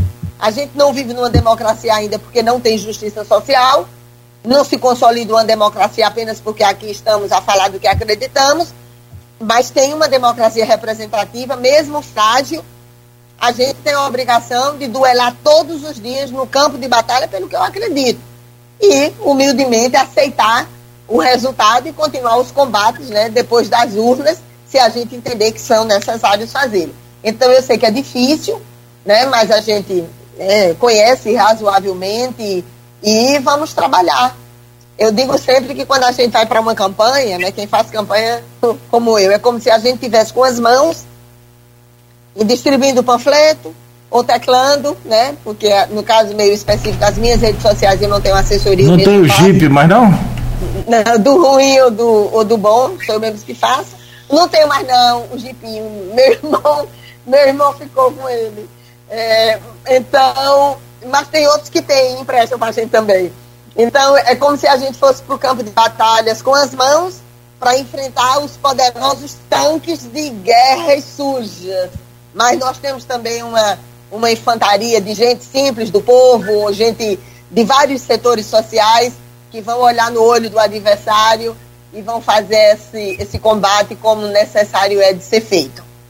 Senadora, é, eu citei aqui no, no final do, do, bloco, do bloco passado é, a senhora falou, eu posso estar falando muito, aí se fala que a mulher fala muito, eu falei, não se preocupa não, porque nós temos aqui uns, uns alguns convidados que, é, da política de, de campos, né, política, política estudantil também, né, política de ensino, é, e falei que tem, tem três personagens que a entrevista que falam bastante, que são o é. Otávio ex-governador, o Roberto Henrique, ex-prefeito de Campos, e o Jefferson Martins Azevedo, que é reitor do IFE, né, Instituto Federal Fluminense, que é a maior instituição de só de campos como da, da região. Ele mandou aqui. Conheço a instituição, sim. É, ele mandou aqui pelo WhatsApp. Inclusive que é fruto de Nilo Peçanha, é o único campista a chegar à presidência da República, ainda como escola de aprendizes ativos. Mas ele mandou aqui, a entrevista está excelente. E mandou emojizinhos da boca fechada com zíper. É da boca dele, né? Não da senhora, por hora. Ô, oh, guerreiro, muito obrigada aí, né? E eu Tomara queria que lembrar que Cláudio Nogueira falou de Brizola, realmente foi uma figura que marcou é, a política a política do, do Rio, né? Marca até hoje. É um gaúcho, como foi gaúcho Getúlio Vargas naquela época é, a capital da República era o Rio de Janeiro, se matou no Palácio do Catete, no Rio, né? Mas tínhamos também alagoanos marcantes aqui na, na história do Rio. Deodoro da Fonseca era alagoano. Graciliano Ramos, que. É, nasceu na cidade de, de Palmeiras dos Índios. Exato. Ele, nas, ele nasceu em Quebrangulo, mas como ele mas foi prefeito, prefeito em Palmeiras dos Índios, é. sabe? Meu irmão era o maior frequentador da casa Graciliano Ramos. Eu vivia asmática dentro de casa, não conseguia nem sair de um canto para o outro. Mas as primeiras coisas que eu li, né, por isso que eu nunca tive duelo é, em relação à esquerda e o cristianismo. Porque as primeiras coisas que eu li com nove anos de idade, influenciada por meu irmão, né, o meu segundo irmão, era justamente Graciliano Ramos, porque ele lia tudo de, do Velho Graça, e então para mim foi muito interessante. Eu que fui criada, né, pelas irmãs holandesas, é, lendo a Bíblia, vendo a história de luta e libertação de um povo e ao mesmo tempo lia, né, esse duríssimo comunista chamado Graciliano Ramos que contava com poucas, mas duras palavras o sofrimento de um povo. Ah, teve um outro. Então, eu não vou falar de outro carioca, eu não vou falar de um carioca que foi para Alagoas, foi muito ruim, não vou falar, o Colo que nasceu aqui. né? Então agora, agora eu vou dar eu vou dar o troco no bom sentido. Né? Eu nasci lá e vou fazer um belo trabalho, continuar né, fazendo, se eu tiver a honra de chegar lá, a gente não pode falar em eleição, vou tentar fazer é, que o Rio de Janeiro se, se, se orgulhe né, de ter uma, uma sertaneja nordestina como tantos outros, representando esse estado que consegue ser mais belo quando abraça os diferentes, tem mais beleza nisso do que até nas imensas belezas naturais do Rio. Só para não passar em branco, desculpa, Luiz, é João Batista, é, a, a, vocês conhecem a Heloísa, companheira dele durante muitos anos, não sei como vocês estão hoje. Ele, inclusive, assumiu a cadeira de vereador na Câmara no lugar da, da, da Marielle. O Babá, ele é do Pará. E atua como Com professor, certeza. engenheiro e, e, também político no Rio. Que, aliás, eu não vejo há muito tempo. Um guerreiro também, um guerreiro. Mas, senadora... Mesmo tendo uma posição diferente da minha em relação à federação, mas respeito profundamente e é um lutador de grande valor. Mas a gente vai, vai vai adiantar para o próximo bloco, né, porque o tempo ficou encurtado. É, eu queria que a senhora desse a sua projeção. A sua. Oi, senadora? Voltou? Voltou. Não, sem, sem imagem. Está sem imagem, é. Ele segue sem imagem, sem. O seu. Voltou? Voltou. Aí, voltou, voltou. Eu queria que a senhora desse a sua projeção. A senhora já falou aí, adiantou senadora? Luiz, eu não estou te ouvindo agora. Deixa eu só. É porque. Vamos fazer um intervalo então, enquanto a senhora reconecta aí, ou ajeita a câmera Bom, aí. Vê lá. É para dar um pouquinho de carga, ah. e tive que tirar é, o fone. Mas estou aqui. Está baixo o áudio. Tá baixo o áudio e a gente tá, a, tem que girar a imagem para você. Né? Vamos fazer um intervalo aqui de um. Virou. Volto com o Aloísio. Você já formulava aí uma pergunta à senadora quando precisamos reconectar lá o, o aparelho dela. Volto com você, Aloísio, por favor. É, senadora, a gente está o tempo quase estourando. É, a senhora, mas a senhora adiantou né, é, o tema que seria o tema do terceiro bloco. A senhora falou, já declarou seu apoio à, pré-candidatura, né? Ciro Gomes a presidente. Agora, a senhora acha, assim, esquecendo a sua opção pessoal e política, a senhora como política experiente, está é, tá, tá, tá nessa briga há muito tempo, resolveu muita coisa, a senhora acha realmente ainda possível, isso não é desejo, estou falando pragmaticamente, é, a terceira, o, o que se chama de terceira via, conseguir furar essa polarização que parece até aqui inexorável entre o, o ex-presidente Lula e o presidente Bolsonaro? Oh, assim, é, é correto, absolutamente honesto intelectualmente, quando você diz que tem duas candidaturas que são muito fortalecidas e, cada vez, dependendo da caracterização que possamos fazer sobre elas, mas que tem uma, uma, uma força, inclusive eleitoral. Mas, eu digo assim, independente de ser desejo, né? Pelo menos hoje, o programa com o qual eu me identifico mais, que tem elementos de política econômica, social, ambiental, é realmente da candidatura do é, ex-ministro, é, né, de Ciro Gomes. Mas eu já vi muita coisa também em campanha eleitoral, Aloysio eu também já vi é, candidaturas que eram estatisticamente inexpressivas e conseguiram, por uma determinada circunstância histórica, acabar sendo vitoriosas, né? Então, como eu já vi isso tanto nacionalmente, né? Porque no início é, de determinadas campanhas nacionalmente a gente dizia que era impossível até ultrapassar os chamados dois dígitos nas pesquisas de opinião, e que, e que foram reviravoltas gigantescas. Né? Então, é, eu, eu sei que é difícil, né? não é, não, como você, eu também não gosto dessa palavra de terceira via, quarta via, porque na verdade um país desse tamanho é no mínimo um poliedro, né? não pode ter só dois lados, né? tem vários lados, podem ter vários projetos, várias formas de apresentar os respectivos projetos, né? como forças sociais estarão andando é, politicamente. Mas eu já vi muitas, muitas reviravoltas em processos eleitorais, muitas mesmo reviravoltas. Então eu prefiro achar, não é uma questão de fé pessoal, eu prefiro achar que a gente vai ter a oportunidade de fazer um debate de programa, de projeto para o Brasil. Candidaturas que possam dizer, como no caso, né, é, da do, do Ciro, dizer assim, olha, no primeiro ano eu quero fazer 10% disso, ou 20%, ou 30%. Qual é o projeto que eu tenho para o Brasil, seja nos próximos oito anos, mas eu dando conta no que vou fazer no primeiro, no segundo, no terceiro, no quarto ano como do ponto de vista financeiro, orçamentário, econômico, isso pode ser concretizado.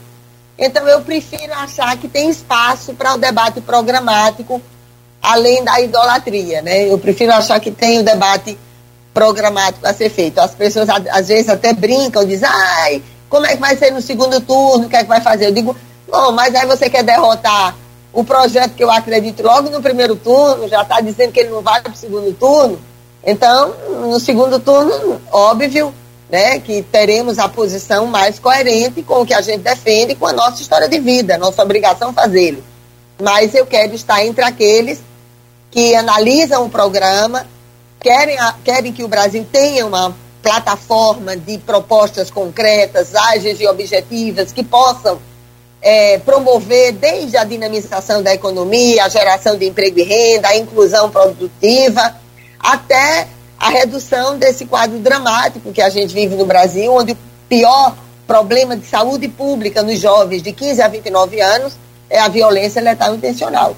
Então, e passa por tudo, que vai desde questões relacionadas à industrialização em determinadas áreas, o respeito ao meio ambiente, a, a estruturação da chamada bioeconomia, que significa a não exploração predatória da natureza, e essas coisas. Então, eu sei que é difícil dizer isso, mas na verdade eu continuo acreditando e me esforçando para que o primeiro turno possa ter o grande debate programático, né? um projeto para o Brasil. O que é o projeto do Brasil? O que é que vai ser feito no primeiro ano de governo, no segundo, no terceiro e no quarto? Então eu quero estar com aquelas forças que é, acreditam que isso é necessário para o Brasil. E mudanças eu já vi muita, né? Na última eleição mesmo, pessoas que eu dizia, não, não vai ser eleito não, e que foram eleitos, né? E contestando e contrariando todas as análises que muitos de nós poderíamos fazer. Então, eu prefiro pensar que haverá espaço no primeiro turno para o debate de um projeto nacional.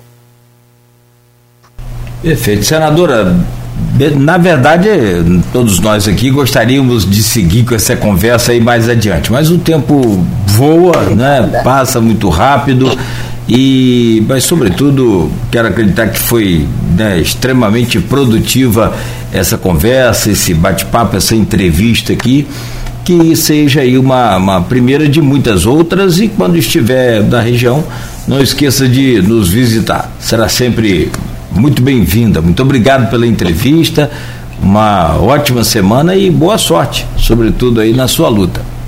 Bom, então muito obrigada, Luísio, né, Neto, a vocês que me deram a oportunidade de estar aqui, de ser ouvida.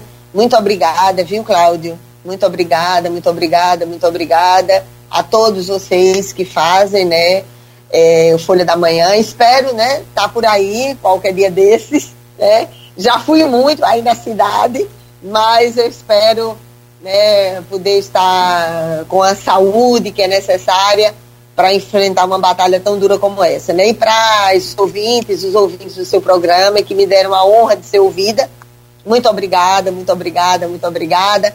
que a coragem seja a espada nos seus dias, nos campos de batalhas, e que a esperança seja o seu escudo em todos os dias, mesmo que a realidade implacável diga não.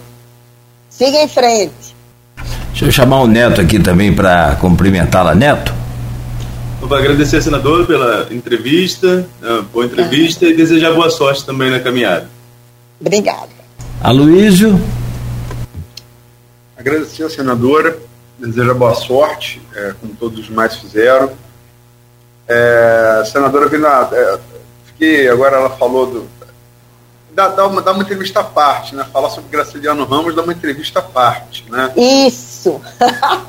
é, e, e, ela é lá da, das Vidas Secas de Fabiano, sem a Vitória, de Dois Meninos Sem Nome, Isso. de um papagaio mudo, comido por gente. da baleia. É, e todos nós na infância tivemos, tínhamos que colocar em algum cachorrinho nosso, às vezes até em gatinha que pá. É, que, é o, que é o cão sem pluma de João Cabral de Melo Neto, que é um pernambucano, né? Isso, isso. E, aqui... e todo mundo tem que ler, viu?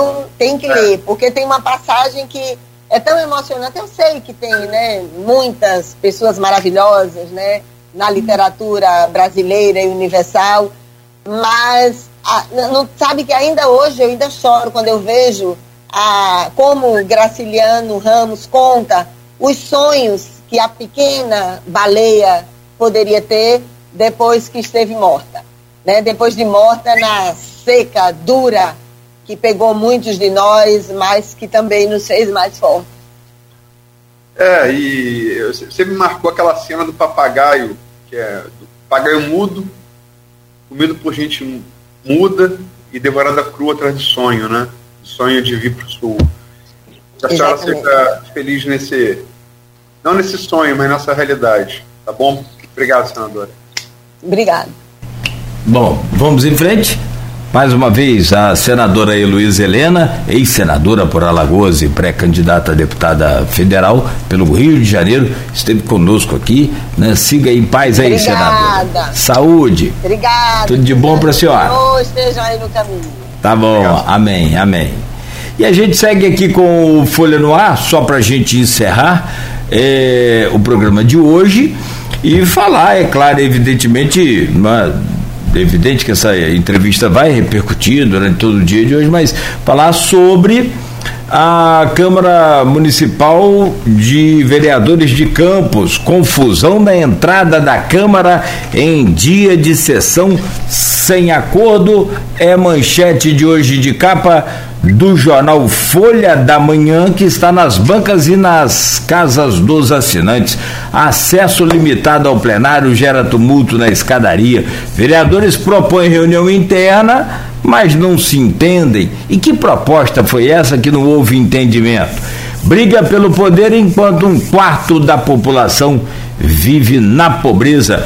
Meus queridos companheiros Aloysio Abreu Barbosa e Arnaldo Neto Posso começar pelo Arnaldo, que está nessa cobertura direta também, a Luiz, você que escreve aqui hoje também no jornal. Enfim, fiquem à vontade para trazer comentários e novidades, se possível, sobre o assunto. Ontem começou quem? Eu, Arnaldo, Arnaldo começou ontem, não foi? Hoje vou começar eu, até porque é, peço, peço aí, remissão Arnaldo começar eu, até porque ontem eu para é o seguinte, cara, eu eu fiquei, né, acho que todo mundo sabe aqui que eu o programa, fiquei um mês de férias, é, que recomendo, que recomendo, acho necessário a todo mundo, tirar um mês de férias. Nogueira também tirou junto comigo. Né, é, é bom, acho necessário, necessário, um, um mês por ano necessário. Enfim, é, e, e, e, fiquei totalmente alheio mesmo da realidade de Campos, até porque, como, como eu tiro férias na Tafona, é, é, meia hora de carro, se eu não me desligar completamente, eu acabo não tirando férias. Né? E me desliguei. Né? Mas é, quando eu voltei, eu, na situação aqui ontem, né? Na terça-feira da semana passada, eu fui passear com meu cachorro, eu moro perto da Praça do Liceu, fui na Praça do Liceu, e a, a, a cena que eu vi ali com várias pessoas. É, é, a de ontem, foi na escadaria da Câmara, já no prédio da Câmara, né? A que eu vi na terça-feira não foi dentro das dependências da Câmara, foi na área externa, onde tinham alguns camburões, acho que eram cinco camburões, né? Com PMs é, armados, né? Lógico, PM tem que estar armado mesmo, né? Mas com fuzil, também com alguns com fuzil, e uma. uma é, e pessoas querendo entrar, era empurra-empurra, né?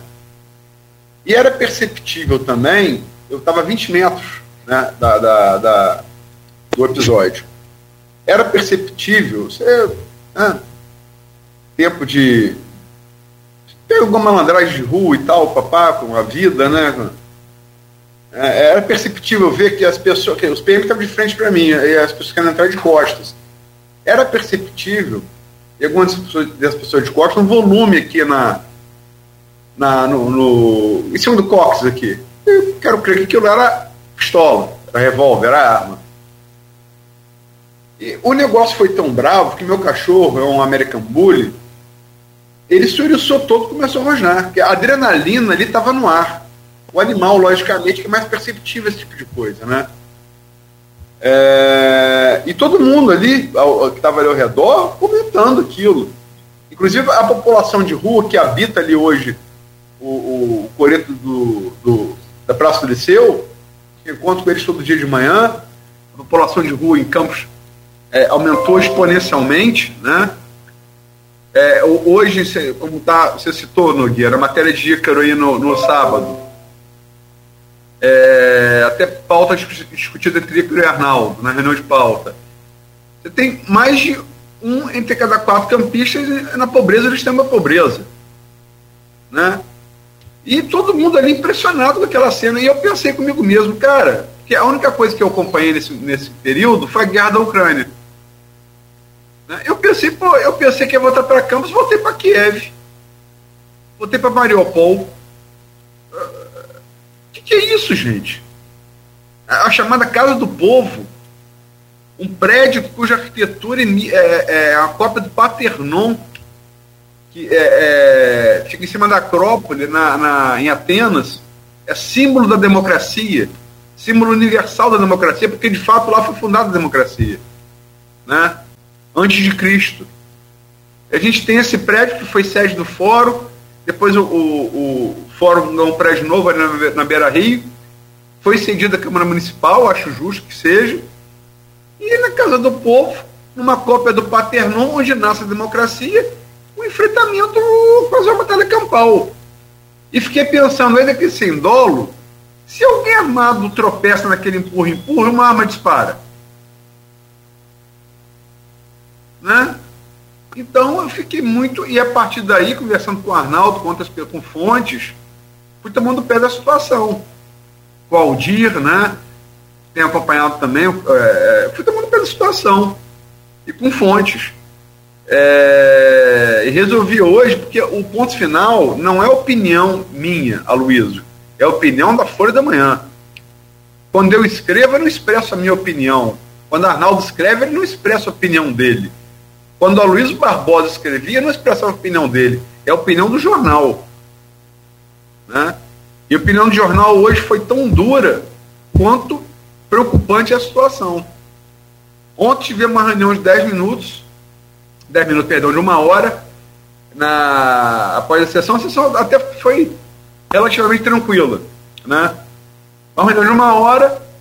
O, o problema é o seguinte: eu, eu, eu, vou, eu vou, sintetizar, até passar a bola para Arnaldo. É, é, e, e, e, essa consciência é de um lado e do outro também, do lado dos garotinhos do bacelar. Os dois lados esticaram tanta corda que eles não conseguem saber como é, recuar um pouco. É, eles hoje discutem, vários falaram comigo, ah, conversei com fulano, assim, é, tido como os mais radicais, de um lado e de outro. Conversaram um com o outro. E qual a solução? A gente puxou demais a corda. Como é que abaixa essa corda agora? Né? é, eu acho que há, erro, há, há, erros, eu elenquei aí, cronologicamente, cronologicamente no ponto final, estão os erros. Lógico, começou com a marcação da eleição. De, de, de o Fábio Ribeiro, em 15 de fevereiro, podia fazer fazê-lo até, até dezembro. É, foi aconselhado para o garotinho fazer com 15. Inclusive, soube ontem que não foi só na conversa do Farol 15 dias, não. Garotinho, Viva Voz, no dia da votação, dia 15, Maicon estava presente na sala e Garotinho Viva Voz não citou ninguém. Mas falou: não bota com, com, com 13, você vai perder. Garotinho falou isso no Viva Voz na reunião anterior à votação. Maicon ouviu. Maicon ouviu, como Judas também ouviu Cristo falando que alguém na mesa trai ele. Não estou comparando até porque Fábio, né, Fábio Garotinho são Jesus e Michael não é Judas, mas assim, é só uma metáfora.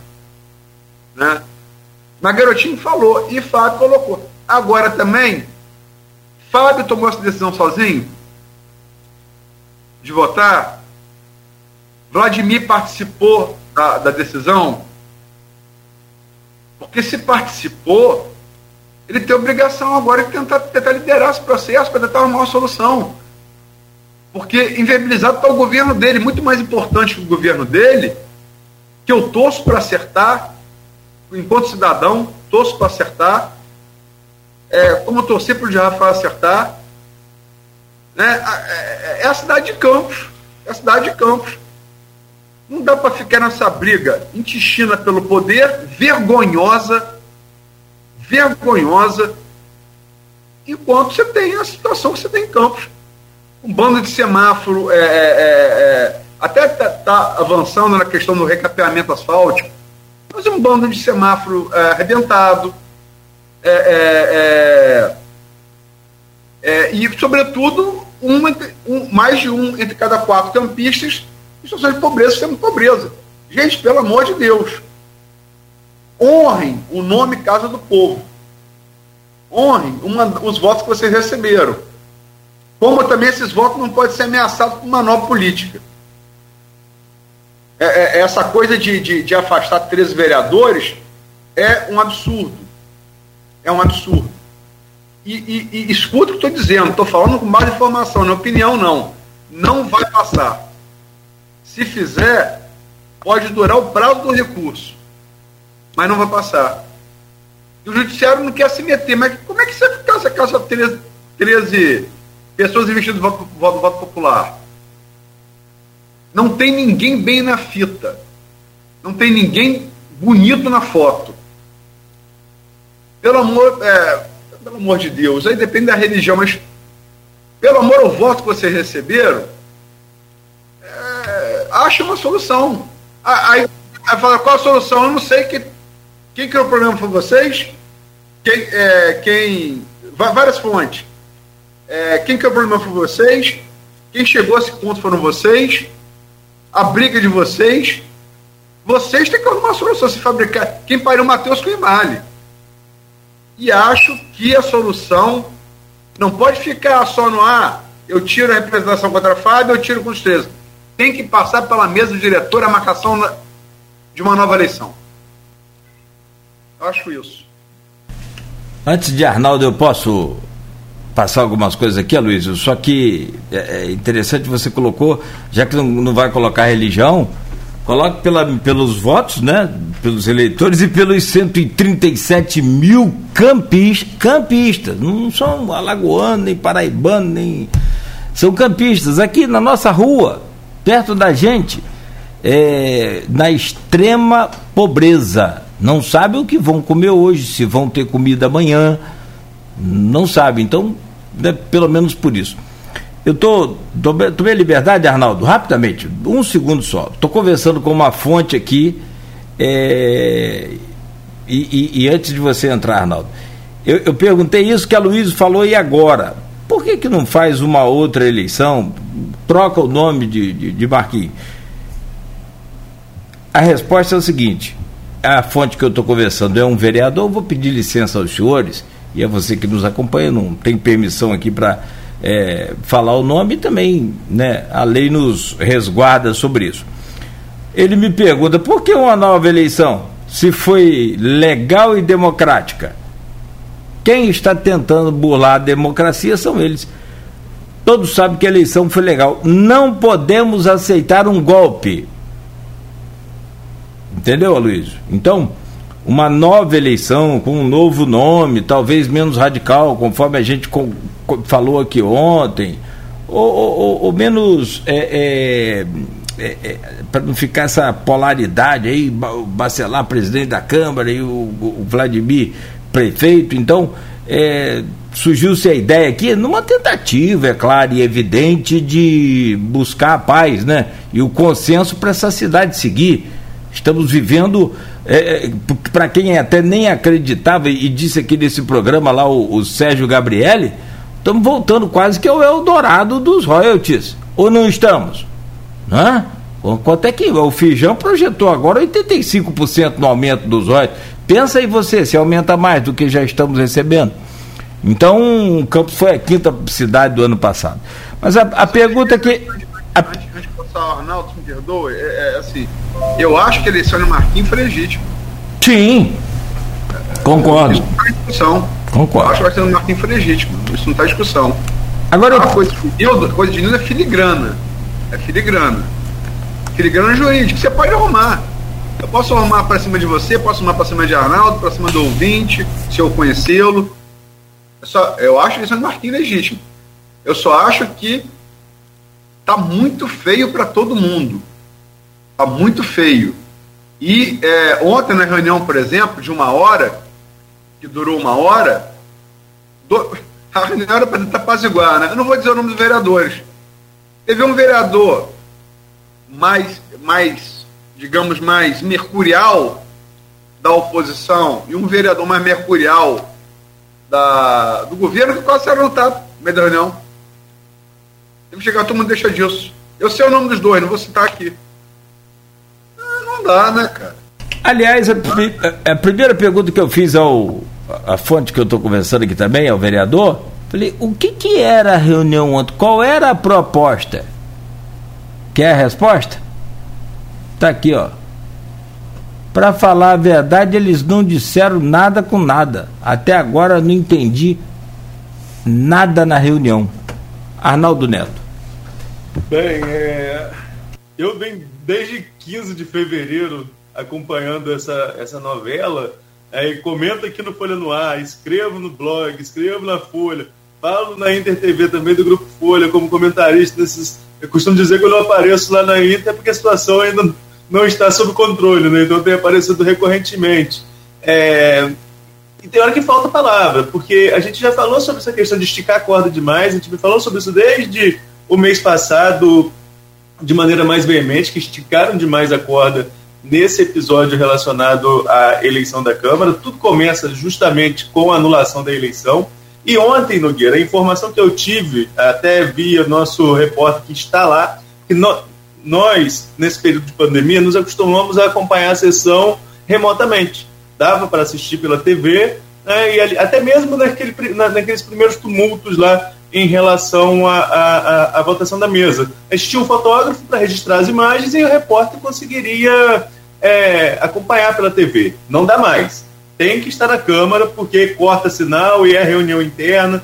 Então, muita coisa, a Audi tem, tem informação primeiro do que a gente que vai tendo contato por telefone, normalmente está fechando a edição, enfim.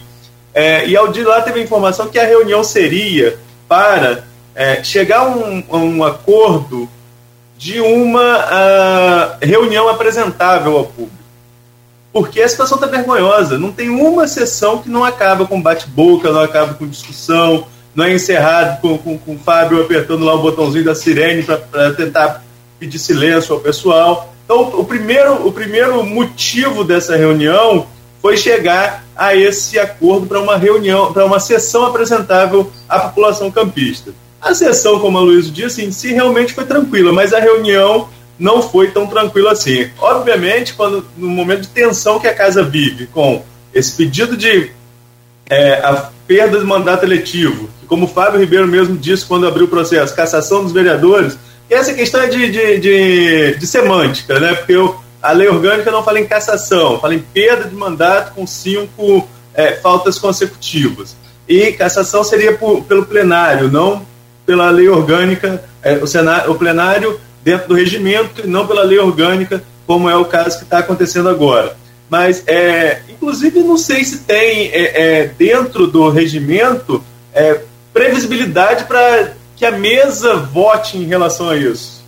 Seria automaticamente, né, se fosse o caso, embora eu sou totalmente contra a essa cassação, porque o, o, o vereador eleito, isso é um, é um, é um atentado ao direito do voto do eleitor, né, em relação ao que está acontecendo no, nessas faltas de protesto dos vereadores de oposição. Bem, então assim, esse primeiro passo do acordo, ele pode ter sido estabelecido, uma sessão apresentável, que foi realmente tranquilo, com críticas aos setores como falta de iluminação pública, questão de buracos, é, o que normalmente se discute em sessões mais calmas. Porém, como a Luísa relatou, o clima ficou mais tenso, porque há toda essa tensão no entorno. Há o processo de afastamento dos três vereadores de oposição e há o processo de destituição da mesa. A destituição da mesa é mais difícil, precisa de 17 vereadores.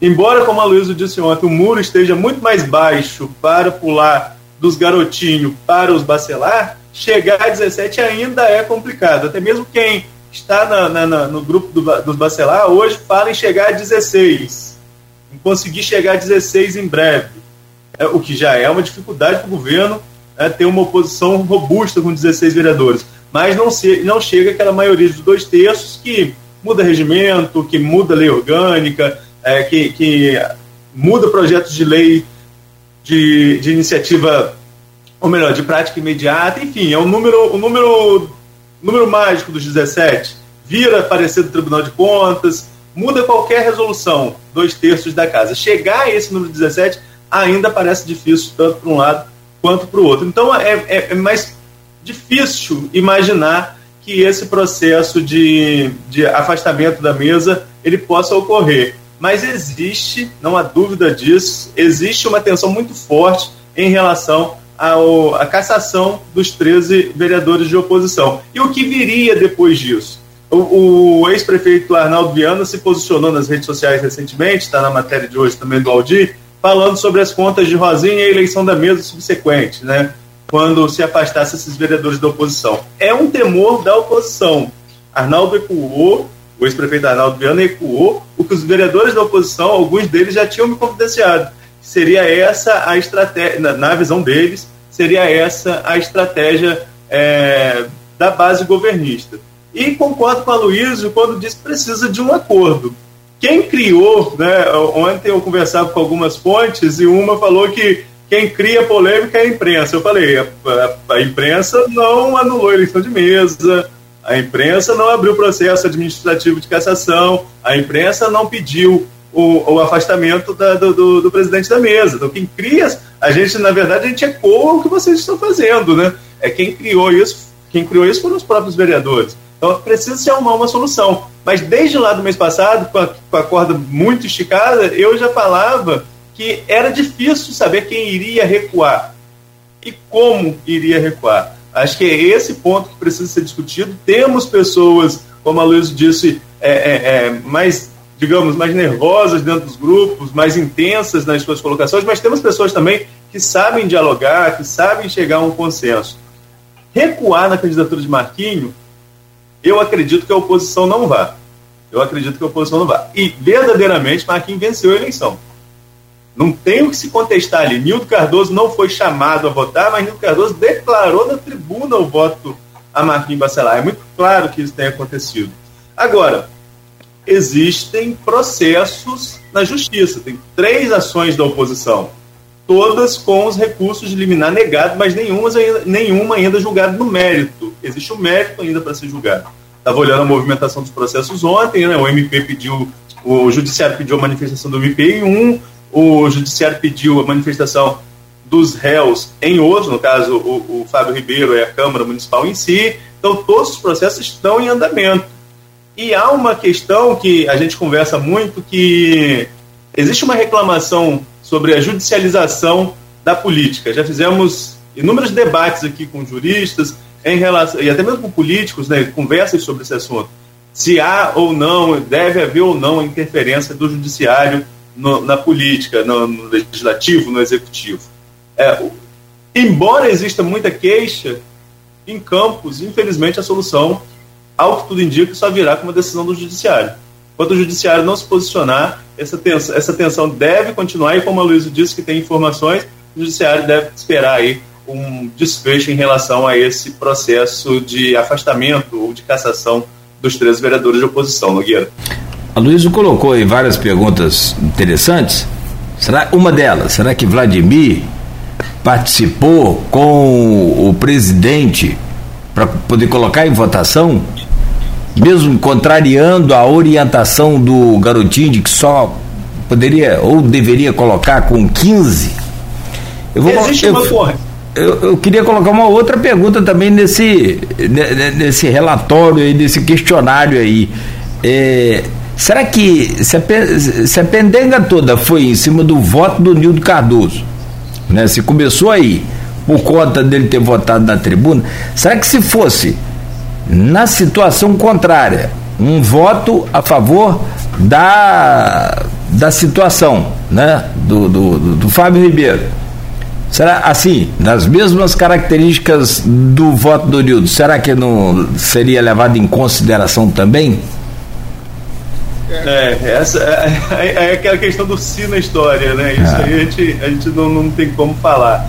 É, mas é uma questão delicada porque o que se alega é que o regimento foi ferido, mas deveria ter como, ter como solucionar, né? Para passar a bola para Luísio, só em relação a essa questão do Fábio, se o Vladimir participou não, tem dois pontos aí que são interessantes para discussão.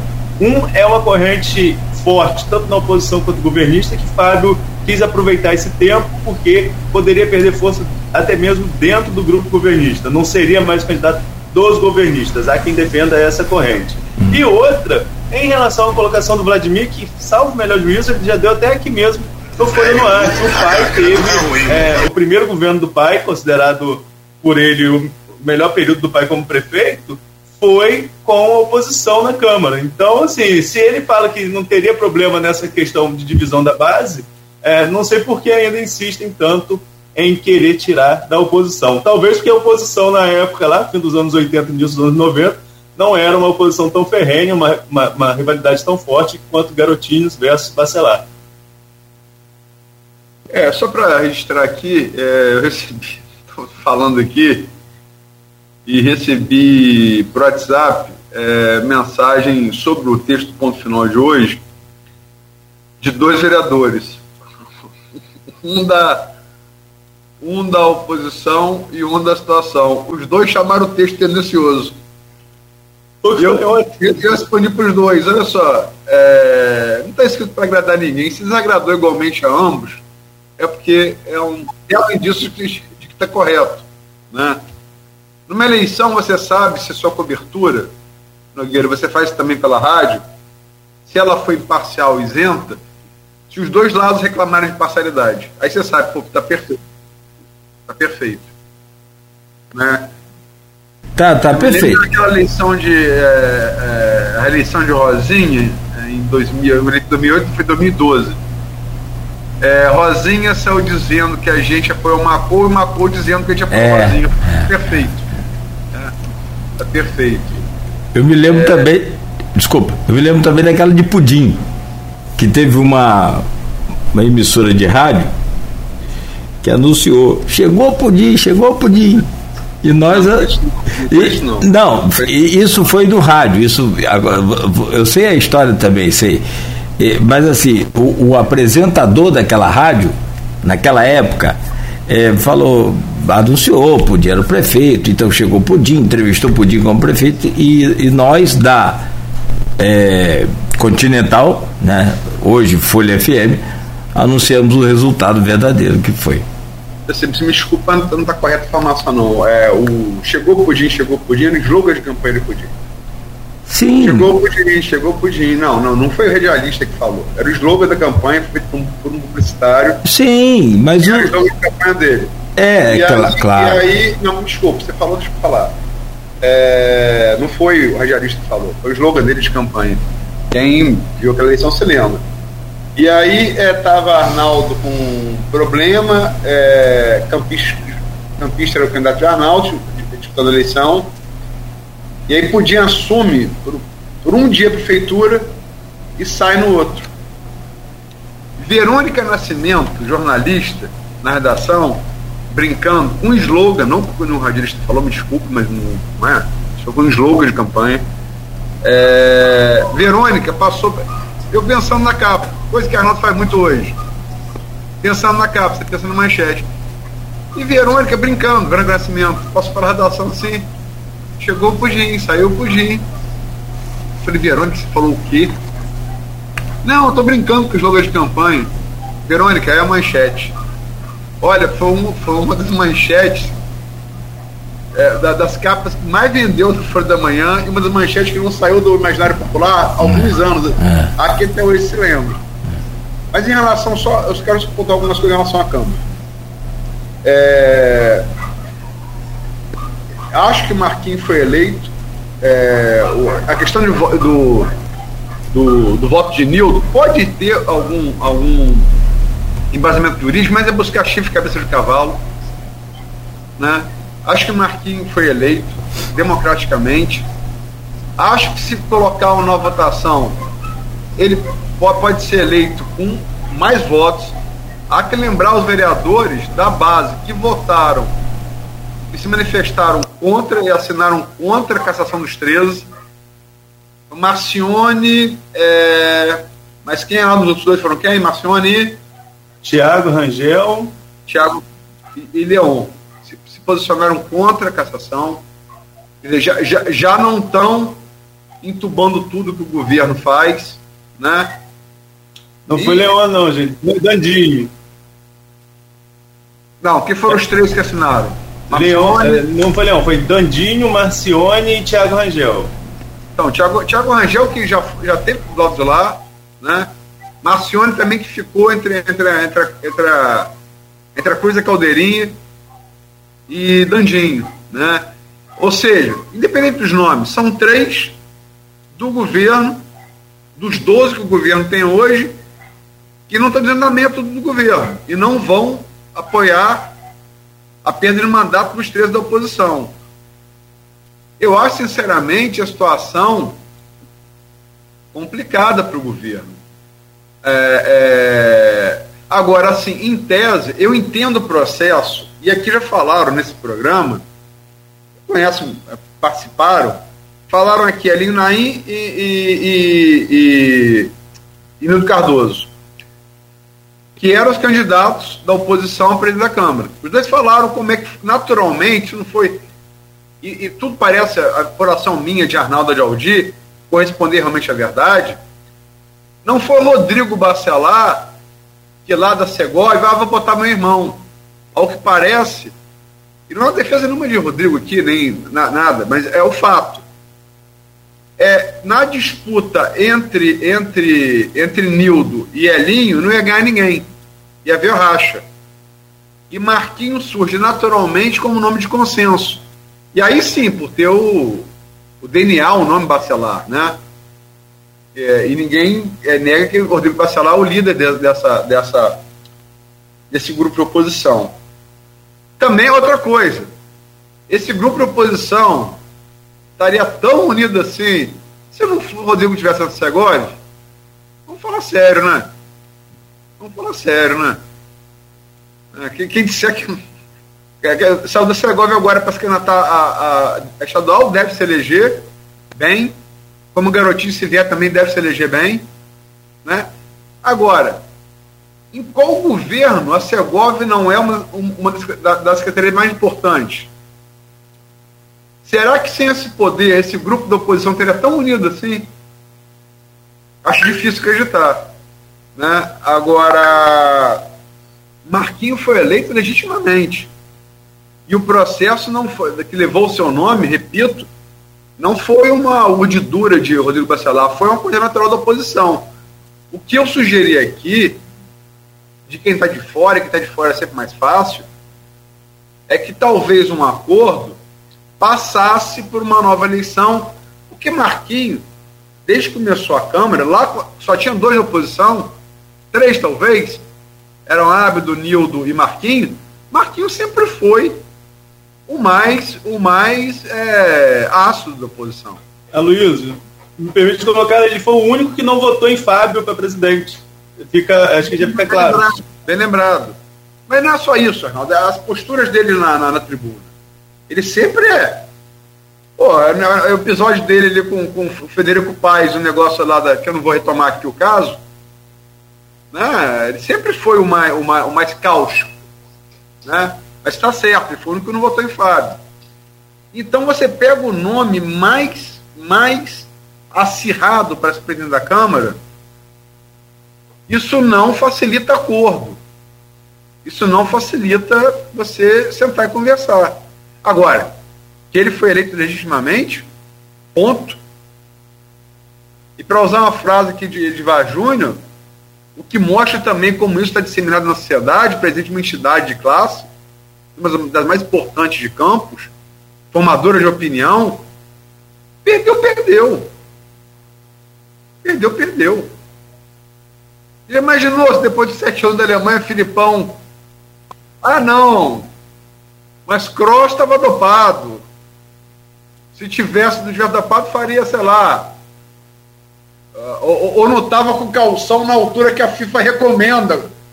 Então, só dos três gols que ele marcou, só vale um. Pô, não dá, né, cara? É tipo, o que é bem tipo isso. Ah, não. Cross foi o grande jogador daquele jogo, Tony Kroos, ah, não, então se tornozeleira. E a FIFA proíbe o jogador jogar sem tornozeleira. É caneleira. É. Então 7x1 não vale não. Mal comparando é a mesma coisa. É. Cross hoje que brilha no Real Madrid. É.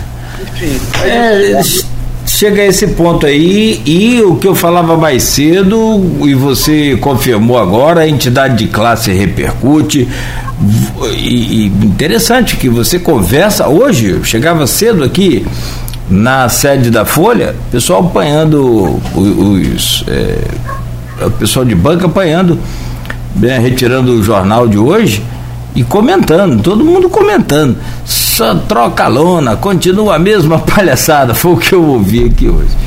E sobre o slogan, Luiz, você está perfeitamente correto, não tem que tirar do que você falou. Só que o, que o que me faltou foi explicar que o radialista entrou na reportagem cantando o slogan da campanha. Só faltou isso. Mas está correto, é isso mesmo. Não, eu ouvi também, no dia eu, da, da terça-feira passada, tem um pessoal ali, eu já falei, que está morando ali no Toreto, do Liceu. Sabe o que eu ouvi de um deles, vendo aquela confusão? Ah. Pois é, ele, eles lá e nós aqui. É, dá, dá para entender bastante. É. Porque eu ouvi de um, de um morador de rua. E não sei se está incorreto. Pelo menos pelo exemplo que eu vi na terça-feira. É, pelo, por, por todo o contexto eles lá né, se, de, se degladiando e a gente aqui passando fome. Com mais 137 mil campistas. O que é. É, é aquele ditado popular, né, Nogueira? É, caso falta pão, todo mundo grita e ninguém tem razão. Exato. O problema é que não falta pão para nenhum dos 25 vereadores. Não falta. Mas falta pão para um, para mais de um entre cada quatro campistas. E se esses campistas estão passando fome, agirem como mais vereadores de campos? Vamos ter uma insurreição social em campos. Porque ao líder cabe o exemplo. Se esse exemplo de cima vier para baixo, se todo campista que tiver fome agir como estão agindo os vereadores, vamos parar onde? Olha, você precisa muito camborão, muito PM, muito fuzil para segurar, hein? Não estou pregando isso não. Estou falando que esse, o exemplo é esse.